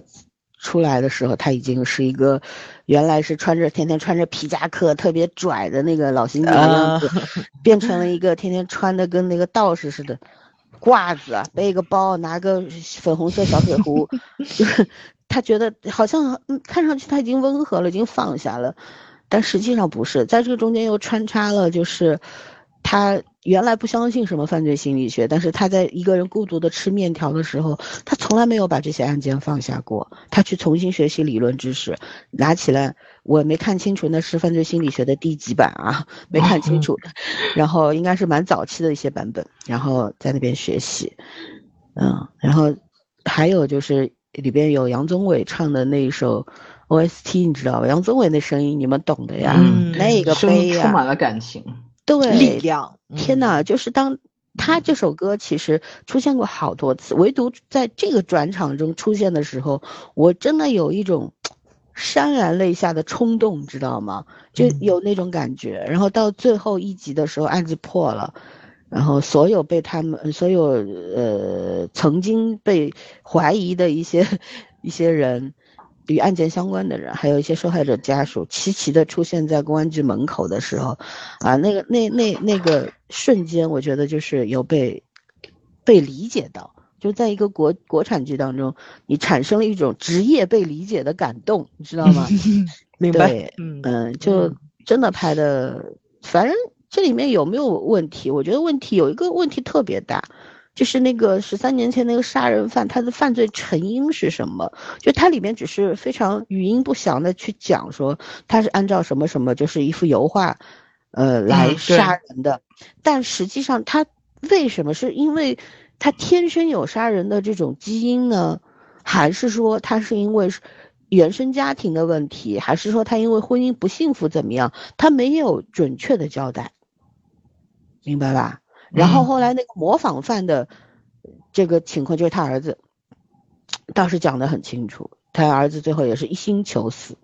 这样子，就说他里边有这男孩子，我觉得很棒哎，这个年轻演员，呃，在他在临死之前，就是在那个就警察抓捕的那个现场，哇，非常非常长的几。大段大段的几段台词，台词那个口齿清楚啊，里面蕴含着非常非常多的情绪，孤独、绝望，然后对人世间的那种怀念，然后还有一种质疑，等等。因为他是那个白法医的孩子嘛，然后他就问这个卫队长，就是陈建斌，说为什么我妈你不能够好好对待我妈？既然你们相爱，还有一个就是我妈死了之后，为什么你不来找我？就是让我处在地狱当中成长。这个样子，反正就是有很多的台词特别的催泪吧，还有就是会让人觉得很难形容那种感觉，就是你你你很沉闷，内心非常沉闷，很沉重，很沉闷，然后就有一种想哭的冲动，但是呢，隐隐的又蕴含着一种力量，就是那种最后结局的最后的几分钟，他就。陈建斌老师的话外音嘛，就说警察可能是和平年代最危险的一个职业了，然后放了放了很多的各警各警种的画面嘛，嗯，然后以前还记得吗？我们小时候看过那个一部，那是是许亚军还是谁演的那个，就是《几度风雨》啊，便衣警察啊，便衣警察，对他们去去啊，对，然后去讲了那个。这个这首歌的歌词的那几句，啊，就突然就感觉怎么说，有有有有又有一种感动在心头油然而生，知道吧？感觉啊，有有那种历史的好多年没有这种感觉，对，就多少年没有听到这几句歌词了呀。就突然啊，熟悉的感觉，就 确实，就是这首歌不也能够去鉴别间谍吗？就没听过的人肯定不是咱们大陆人。对，就是这个一两年啊，呃，刑侦剧原先零四年之后就不让拍了嘛，这这几年从什么《白夜追凶》啊、《无证之罪》啊开始，迷雾剧场播了很多很多的这种嗯刑侦破案类的或者犯罪心理学类型的作品，然后我觉得就是哎。就是爱奇艺这个迷雾剧场了，它这个水平啊，上上下下，有的时候就偶尔会出一两部不错的作品，就像那个《沉默的真相》啦，等等等等，都确实角落呀，对，都确实还不错的，但是绝大多数是不行的。然后当我看到这个《乘风十三载》的时候，我确实觉得非常难得啊，它是有瑕疵的。可是它整体给我的感觉，如果我要打一个分，我是可以打四颗星的，啊，因为作为一个从业人员，我觉得它整体的水平，我是可以说服我的，啊，但但是你要有个前提，它是个影视作品，对，然后据说是根据一部小说来改编的，回头我把小说找出来看一下，看写的怎么样啊，嗯，总之我很推荐大家去看这个片子，因为我。很怕很怕剧透，所以呢，有些东西我就没有讲。但是呢，实际上就是说，这个片子它远比我描述的要复杂、精彩，复杂十倍有余。哦，对，那应该很好看。嗯，对，是好看的，它整个节奏推进也很舒服。对，那我就讲到这里，好吧？圈圈还有一个，嗯，我还有一个，就是《女王制造机》，是这个名字吧？《女王制造者》，嗯。哦，这个片子怎么说呢？就是我如果单独从韩剧角度推荐，我大概率不太会推荐它。就是我我其实觉得，为什么我想讲它？就是那天我看了个评论，给了我一个思路，说，嗯，就是不要再写那个那个评论很贱，因为他捅了我。笑死了，对他就是很贱。他说不要再写姐弟恋了，人家韩国都开始搞女性政治了。我心想说写姐弟恋怎么了？然后也不过就刚出了一部写的还不错的姐弟恋，你们就这么大反应吗？那个，嗯，但是确实就是说韩韩国这个这个女王制造者呢是换了个角度去写的。嗯，女性政治题材，我印象中韩国大概没有吧。C H 啊，市政厅，女性政治题材，就是竞选政厅还是主要以男性为主的。对，竞选那个是女的，就是整个竞选的这个竞争对手也好，主主流的导向也好，然后包括幕后操控者也好，都是女性。这个题材倒真的是没有，我印象中是没有的。嗯，但是有点失望。就是金喜爱，其实我很喜欢啊，然后文素丽也不错啊。嗯，但是金喜爱这个这个不知道装到的问题呢，还是真的是，嗯，反正是就是就是觉得从形象到这个气质都和他饰演的角色有点差距，尤其在这个文素丽的这种纯素颜，基本上是纯素颜出镜的这个状态下，因为他演了一个类似于人权律师的角色嘛，然后后来就参与竞选去竞选议员了，啊，然后金喜爱演的是。叫银星集团，我想，其实这应该就是三星集团混合了好多那个财阀家族的故事，什么打骂、什么职员啊这种，韩国经常发生的嘛。然后混合好多故事，包括他的会长还是女的，他的他的大公主，嗯，就是各种各种豪门八卦都写到这一个故事里面去了。嗯，就是，哎，我有点兴趣。嗯，但是你看第一集你就会失望，为什么？因为他写的太浅了。嗯，首先呢，就是这个金喜爱演的是相当于财团的公关公关主任，叫战略执行部的主任，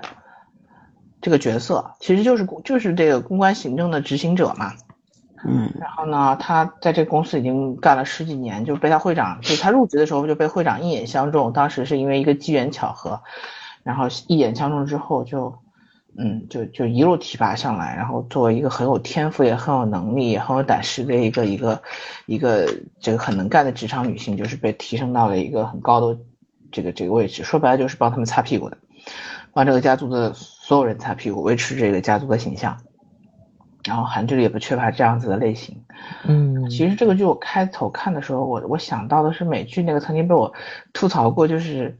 嗯，美剧的《甄嬛传》那个片子叫《丑闻》嘛，《Scandal》啊，对，那个片很好看。对，那个片子看了以后就是瞠目结舌，你知道吗？就是看的，嗯，就是乱七八糟东西都写到一起。但是那个片子，我我某种程度上啊，在专业性上，它是它是可以看的，就是就是女那个女主处理有一些公关紧急事件的时候，它是可以看的，没有什么问题。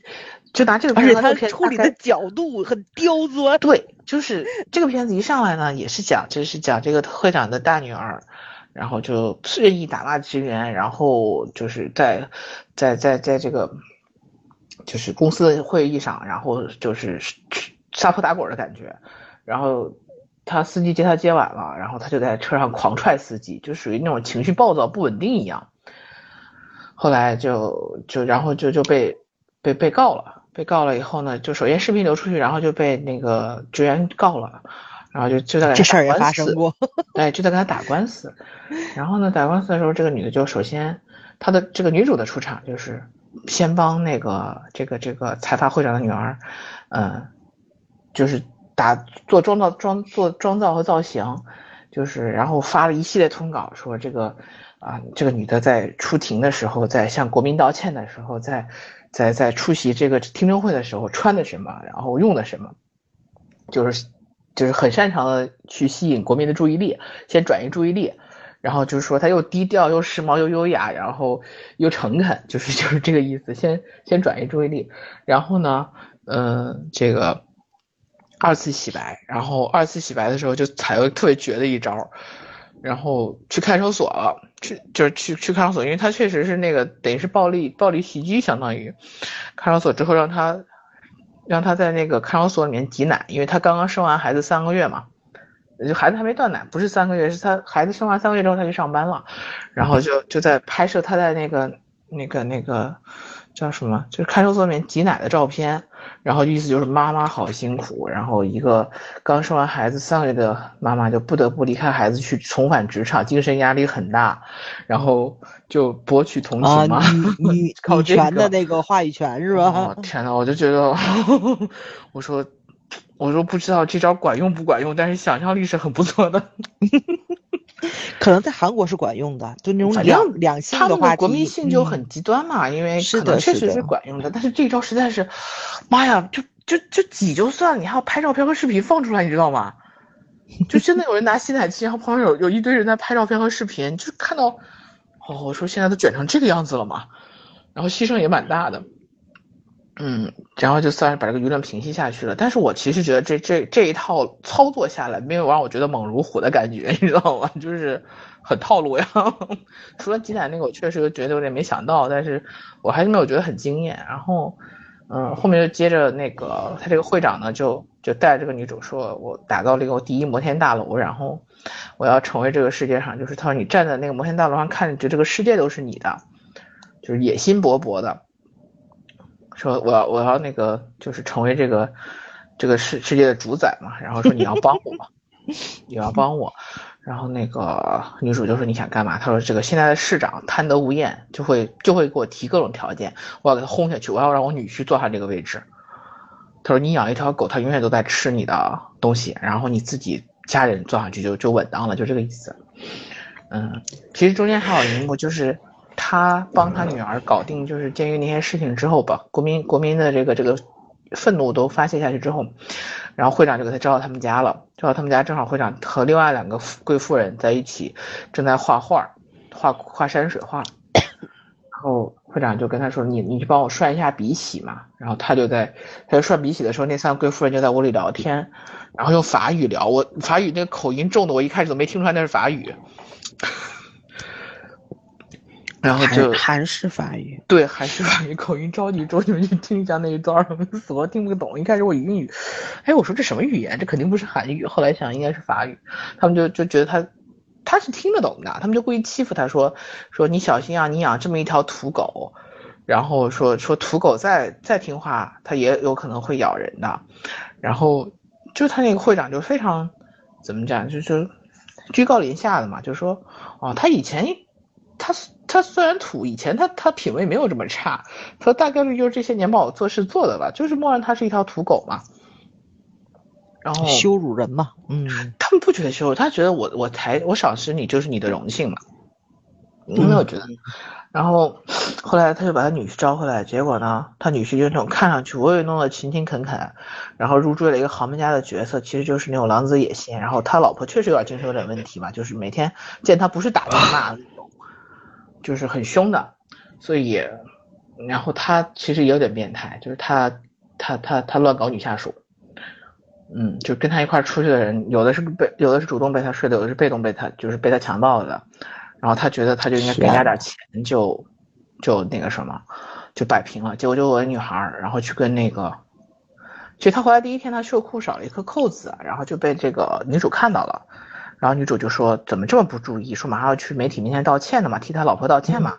然后说，他就问他随行的那个专员，那个小姑娘，小姑娘就一惊说：“哦，说说说不好意思，就疏忽了。”然后这奶奶还没什么表现的。但是我觉得这个戏这段可差在哪儿吧？就是我看这段戏的时候，我会觉得他和就是他这个女婿和和那个小专员之间是有暧昧，就是让你觉得他俩之间一定是那个就是肯定不清白嘛。嗯，但是不像是被强暴的那种，你知道吗？嗯，那个感觉给你的是他俩有一腿，但不像是被强暴了。结果后来往后发展才写，就是他其实是被被他强奸了，然后。那个，但是因为他就是第一要捧他女婿上位嘛，那时候就不能有任何不好的新闻。然后第二呢，就是就是这个这个这个女主调查出来的女孩，因为她家境很贫寒嘛，然后她妈妈就生了好几个女儿，就是她上的名牌大学什么的，就是家里一直经济不宽裕，所以这女孩上大学之后就自己出来打工赚钱，然后她还做过陪酒，做就是那种夜总会的那种职业嘛。嗯，然后那女孩说，就是所以他就调查她，他说你的这些东西一旦曝光出来，你根本承受不了。说说那别人只会觉得你是故意的，就是故意引诱他怎么样？说与其这样的话，你还不如拿钱走人呢。然后这女孩就说，就是后来她就说，她说那个我会忘记所有的发生过的屈辱的事情，然后就我安安静静我就待在这个公司就好。呃，女主说不可能，说你你整个人生，你在这公司的整个人生已经死掉了。结果这女孩就特别那个什么的去跳楼了。就跳楼了，跳楼之前给女主写了一封那个遗书，说我就是因为当初那段不太光彩的经历，所以我特别珍惜我现在的这个工作和和生活，但是没想到就是你们一定要逼我做做出这样子的，为了我的名节，我也要就是去去去赴死吧这个事情。然后你是知道真相的人，就是虽然我死了，但是你是这个世界上知道真相的人。然后他这招就把女主女主逼崩溃了，女主就去质问那个男的。就质问他那个女婿说：“你怎么能这么做？”他女婿就说：“不就是拿钱做事的人吗？就拿钱能摆平的人吗？”说：“我只是太不小心了而已。”结果然后女主就特别崩溃，歇斯底里，然后就因为这个事情彻底和这个集团闹翻了。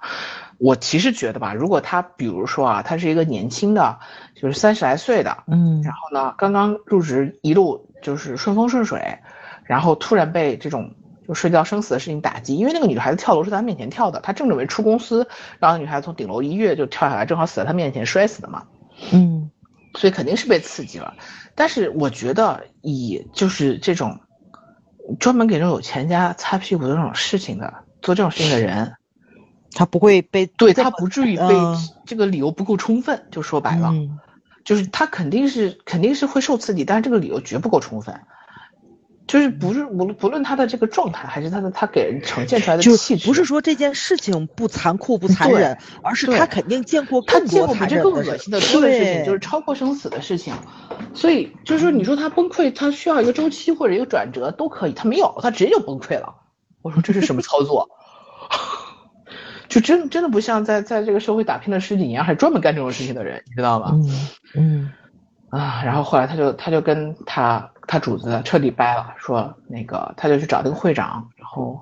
这个会长就说，呃，他他是无心的，说那个毕竟我是要捧他上位的，然后你你你无论如何你还得帮着他，说你你很擅长这个工作嘛，结果这女主就不同意，女主说他是个禽兽，就是我绝对不会再帮他，然后谁知道呢，就是因为他的拒绝，然后这个会长把他爹的这个，他爹本身是癌症晚期嘛，就等着那个嗯。被捐献呢，把他嗯。器官捐献人都给他弄没了，操，啊，这么坏，对，就是逼你回来嘛，逼你为我做做做做牛做马嘛，嗯，就是他们他们不能够忍受下手下属拒绝就是我养了一条土嗯狗，他现在说他不跟着我，他要出去自己流浪去都不嗯行，嗯，然后所以这个女的就这个女主就是就当他们面看着他那个就是模大楼的模型嘛，在他们家就说，嗯我一定要把你这一辈子的心血和梦想给他夷为平地，好，就就就此开始进入战争阶段。然后呢，有另外一条线，就是我说那个人权律师，就文素利那个角色，就嗯他一直在带领被非法解雇的那些劳工们，就被这个集团非法解雇的劳工们在在斗争嘛，然后要求他们续约，要求他们这个合法赔偿什么的，嗯，然后就就就煽动了一批，结果呢，他就在一直在这个大楼的这个顶上，等于是嗯。静坐，就是绝食静坐嘛，嗯。然后每天视频直播，其实他也没有绝食了，就是他吃的比较清淡而已。然后每天他们都拿着拿那个无人机给他吊吃的上去，你知道吗？就是精神领袖。结果，然后就就因为直播闹得动静特别大，然后那个会长就少就少点那个安保的那些人外聘的安保人员就就准备把他上面把他弄死，说白了，把信号什么都掐了。然后正好女主跟他也闹翻了，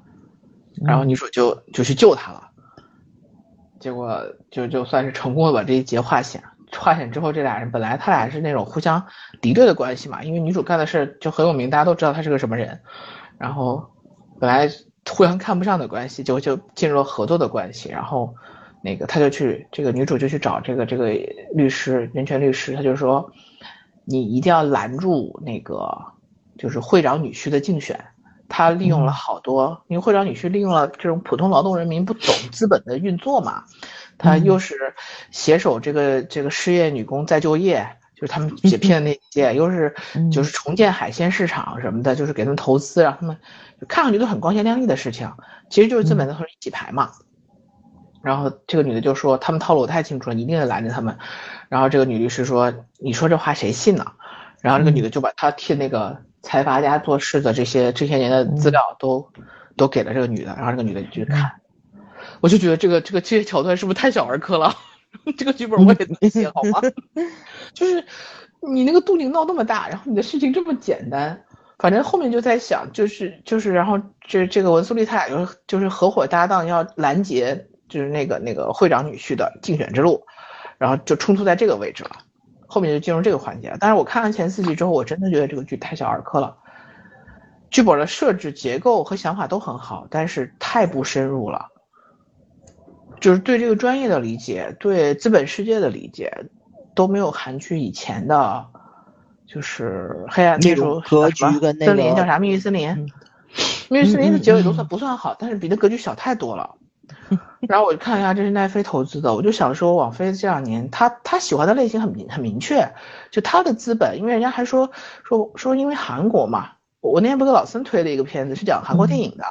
然后就是说韩国电影已经快在韩国市场灭绝了，就因为韩国有有钱的资本资方就两个公司，这两个公司投资的那个能力是很有限的，然后奈飞就大举的进驻，就投了好多好多的本子，而且说据说奈飞是，呃不干涉就是剧本拍摄的。嗯，我不干涉你的拍摄意图和和编剧，我只是投资而已。可是问题在于啊，这样一个大金主在面前，他挑本子的套路是非常明确的，就是紧张、刺激、博眼球、抓马，所有的基本上无一例外，全部是高那高开高走、快快进快打的节奏。所以大家都在缺钱的时候，然后就这么个大金主就这一条路，那所有的剧本都往这个方向去凑呀。对，这一样是一种选择呀，一样是一种机器行为选择呀，它只不过就是用人去选而已。所以你看韩剧这两年套路就越来越明显，就是他以前擅长那些细腻的、迂回的，然后甚至是暗流涌动的东西，我现在都看不到了。嗯，我有的时候会是想，我们觉得国剧拍的好，是不是因为？就是韩剧变差了那种感觉，倒也不是，没有什么关联。就是我觉得有的参照物变差了，我们就会看起来更好一点。啊，开个玩笑，就是就我们还好，第一我们还挺有钱的，就是我们没有大部分东西都需要借助网飞。然后第二呢，就就是怎么讲，中国毕竟市场广大嘛，人一旦多起来的话，这个数量级在那放着，你也不是那么好，就是完全短就是相同时间段内。不太容易更就是带偏的可能性低一点，而韩国的市场本来受众市场就小嘛，然后如果同类型的，而且他们喜欢迎合爸爸，你要明白，他们也不是迎合爸爸，就是我要拍，我要活下去，我要钱呀，我就需要这类剧本。爸爸喜欢这种剧剧本好，我就给爸爸这样剧本，然后爸爸拿这样的剧本上上上了这个电视也好，上电影院也好，大家看到都是这种，你没有选择的时候，那就是你的选择呀，就是这是一套循环呀。然后你观众的品味一旦口味一旦被培养出来了，小众的个性的、独立的就没有了呀，就是这样子形成的，这就是机器驯化人类的模式啊。对，网飞就就是这样子的。我现在就觉得很夸张的是，我韩剧里那些让我曾经很很感动的东西，慢慢真的在消失啊。我为什么很期待信号二？就是我觉得信号也是那种就是。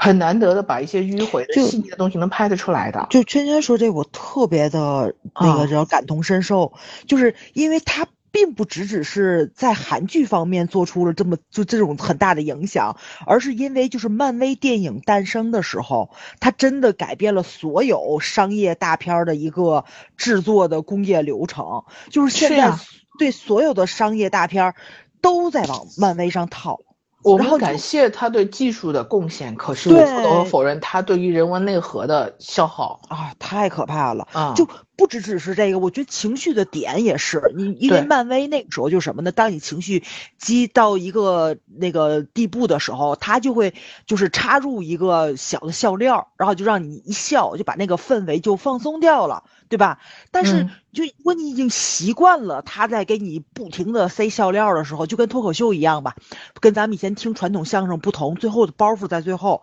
他就就是其实一直在抖包袱，对吧？就人是模式行为动物，人就从上学从军训刺激你嘛，对，就不停的靠这些模式循环，为你循环，为你就会认为认知只有这一个。但是。你的情感就没有起承转合了，对呀，它永远都在高潮的部分，这个非常可怕。就是他的他的这个这个点在你的点之前，他是在引导你往这个方向去靠近，就非常非常可怕。就我当时不就说嘛，像美国队长啊，或者说像那个就是那个呃第一部美国队长第一部的时候，他们的那个情感的那种叫什么来着？就是那种呃。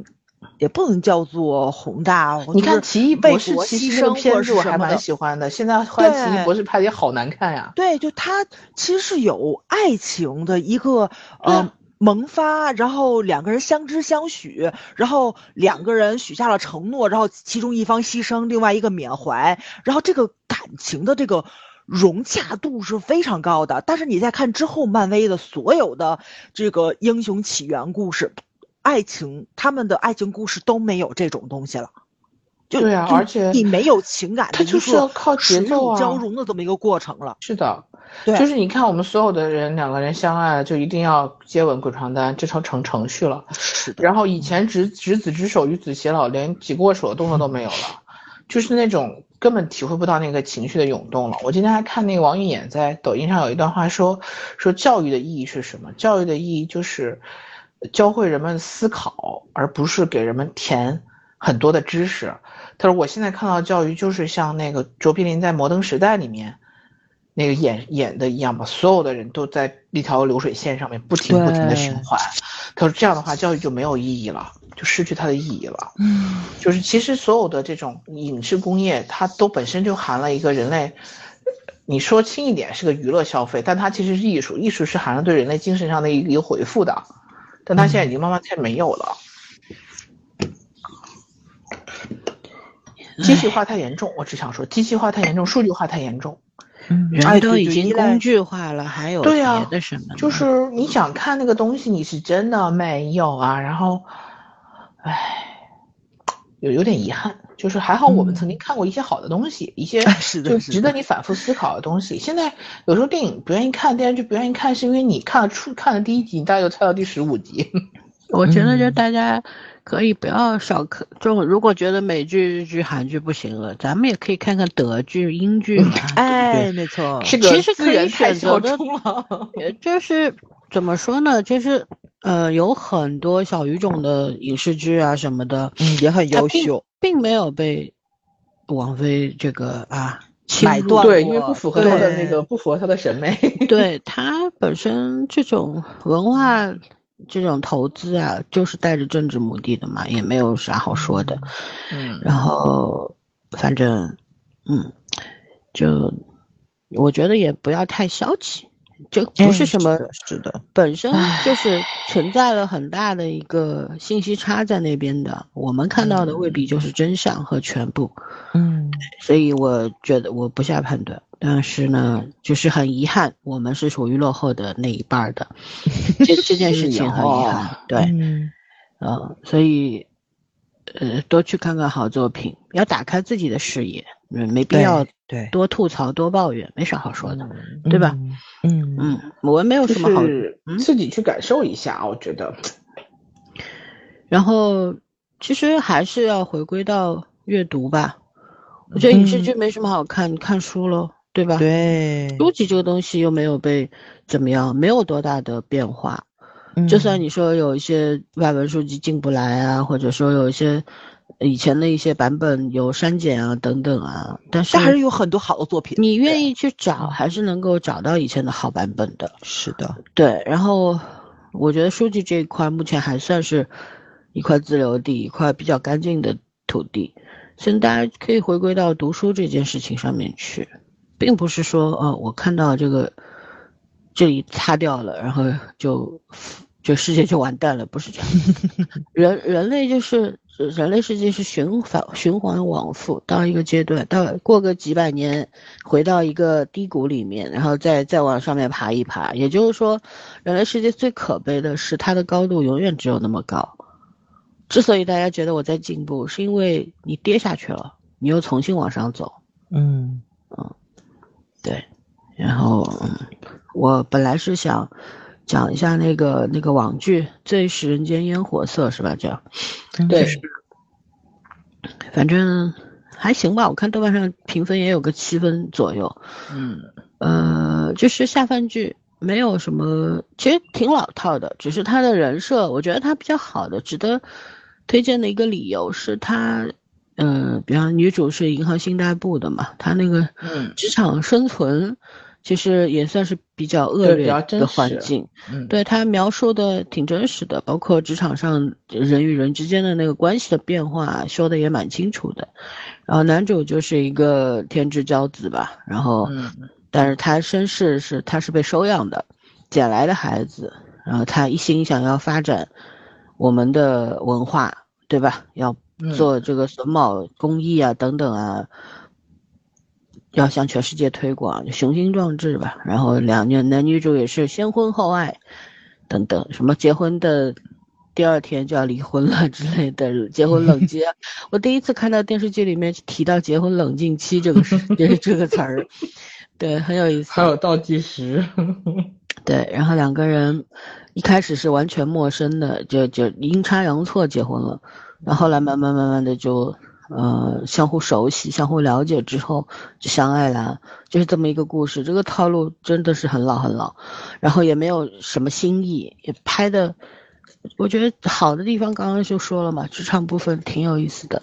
然后它里边也因为这个男主住在一个郊区嘛，也就是说他们把一些原先的一些。呃，这个家族的老房子什么的重新给修起来，呃，村庄里面住了很多的长一又长舌，讨人厌又热心肠的大爷大妈，呃，挺有意思的。就是说，我觉得整体还拍的挺质朴的吧。然后它里面也提到了这个八十岁以上老人故去，叫做喜丧之类的。但是就是收养男主的爷爷去世了，但是。呃，男主在面上就是大家说啊，你爷爷八十岁多了，所以他是喜丧，大家吃吃喝喝，听听歌，在葬礼上面。但是男主只在一个人私下的时候是默默垂泪，伤心的不得了。所以我觉得蛮好。还有就是还有一个点就是女主和男主的初恋居然成了朋友这件事情，好绝啊！那个 很绝啊！但是哎，你发现没有？现在很多的不管是上新剧还是。网剧，他对女性描描写现在是我觉得很好的一件事情，它是很正面的，对，很正面，镜了，不像以前老看那个前任要把人笑死，呃，要搞雌竞啦，或者说是要要总是要要求女性必须如何如何，没有，他这里面就是初恋也很洒脱呀。我当时我没有想要结婚。但是我就想跟你在一起。当时你跟我出国，我们俩就在一起。但是你不愿意跟我出国，我就自己出去发展去了，就这样。然后我事业有成回来了，我又想跟你在一起了。哎，但是你结婚了，那我也不要你了，就是很干脆这种。对，就是我我站在这个前女友的这个角度上面，我觉得很棒哎，这个女孩子就是她觉得也许我们还有机会，她就要努力争取。但是得知这男的已经结婚了，并且这个。他的太太就是自己刚认识的新朋友，这新朋友还救过自己的命，所以他很干脆的就没有再去搞幺蛾子啊。然后还里边还写到，就说三个女人去那种玩那种桌游嘛，所谓桌游就是其实是有点昏昏的那种桌游，就是说输掉的人是要跟里边的男服务员什么。挤眉弄眼之类的，做一些亲密小动作啊之类，哎，蛮有意思的，你知道吗？就我还不知道有有这样的游戏的，可以去体验一下。对，然后就是，嗯，我觉得作为一个网剧的话，拍的还挺好的吧，就挺下饭的，最起码就是说你看了不会觉得尴尬。男女主，男主，呃，长得。不是很不很很特别的人，不是那种惊艳惊人的帅或者怎样，就是一只温和的小白兔的那种感觉。但是，呃，我觉得他这个演员是挺符合这个角色的。然后女主呢，我叫不出名字，但是女主就是很漂亮，也算有点美艳吧，小美艳的那种感觉。对，里面的闺蜜啊什么的，我觉得设设定都做的挺好，大家可以去看的。呃，名字也挺有意思，他醉食人间烟火色，人家醉视嘛，他改用了食物的那个食，因为在这个老宅里面，男主比方女主嗓子痛，男主就会，呃，去院子里面采一些枇杷叶，然后屏幕上就会出现小字幕，呃，枇杷叶的功效，啊，真好，打出来，然后可能还会配一些。词和诗的一些，嗯，打在屏幕上面，我觉得它也有科普作用吧。然后对于现在很多中文匮匮乏的人来说，这些诗词出现的时候，也是一种文化宣传啊，挺有意思的，很用心其实，嗯。然后里面也讲了说做饭，比如女主是总是想要网购一些先进的这个厨房用具，男主就是宁可就是烧着炭炉。慢慢慢的拿个扇子扇一扇，扇出了一锅美味的汤啊之类的，是不是很有意思？就它时间很慢，然后它也里边就是，比方说，因为它是一个呃多多多才，他是美中央美院毕业还是哪里美院毕业的？反正多才多艺吧。除了中央美院的啊，除除了会做这个。就榫卯工艺之外呢，更多的是他还可以做很多，比方拓片啊之类的，呃，画画也很厉害，在这里面也都有体现。所以我觉得，对我们自己本土文化的一些传统工艺的宣传，呃，做的还挺好的，到位。对，然后女主她作为一个信贷人员嘛，就银行信贷部的，她会利用规则去帮助一些。呃，需要通的贷款的人，不符合就不太好贷款的那些。呃，民间工艺作者他自己有作坊，但是呢，他现在民间工艺这东西也不太受重视嘛。嗯。然后产品也卖不出什么钱，都是手艺活儿，卖不出什么钱。然后他可能是想要发展一下自己的这个，然后想要去借一笔钱。然后事实上就是说，如果你没有固定的收入啊，等等啊，你就借不到钱。然后女主就利用这个规则漏洞去帮了人家。这个样子，就是其实是一个表面上看上去很强悍，实际上是很富富裕有这个同情心的一个人，然后会灵活利用规则，非常聪明。然后男主是被收养的嘛，父母也不知道在哪。然后女主的父母就是老早就离婚了，妈妈女强人样子的，爸爸是那种好像是个老师还是啥的，然后又再婚了，等等。对。嗯，所以女主也是一个从小就挺悲惨的一个处境吧。嗯，长大的为什么之所以变得那么的拼命工作，她是想要自己的家。呃，你看她没有想要辞职，觉得这工作已经让他崩溃了。那些女同事背后老是说他坏话，又想沾他的光，又要说他坏话，说他善于拖，呃，跟客户搞关系都是靠拖之类的，就这种话。但是女主，女主想要辞职的时候，对，然后一条怕短信进来了，工资刚刚发，扣到最后就剩一百块，她迅速的把 辞职邮件给撤掉了，然后开着车去了自己买的那个期房底下数，说哎呀，为了这个房子，我也要坚持下去，就真的是打工人的辛酸泪吧那种，嗯，真的，我觉得这个剧就是演演员都没有什么名气的。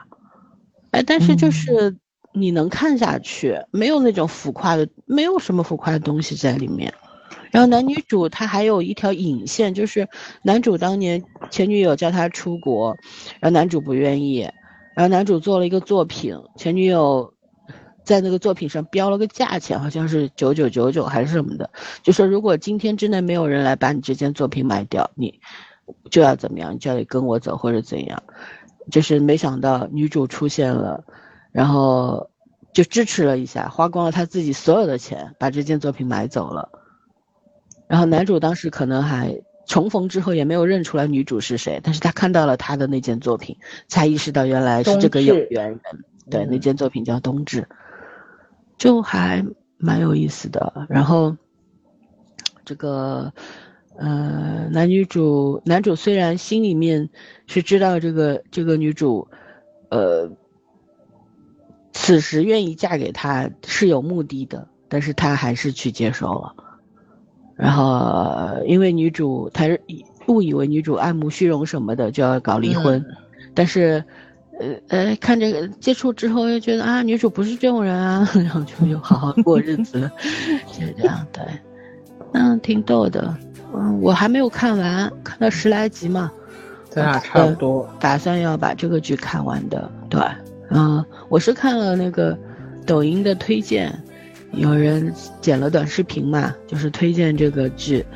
说，我看到评论区好多人说都是熬夜看了十多集，好，对我来说熬夜是不至于啊，但它真的是会让我看完的一个剧。呃，最近因为在拼命的补《尘封十三载》嘛，所以说呢这个剧就落下了。那现在那个剧剧剧终了，我就可以安心的把这个剧补完了。嗯，对，所以就推到这里，我们都讲完了，对吧？又有两个小时了，嗯，OK，那我们就到这儿吧。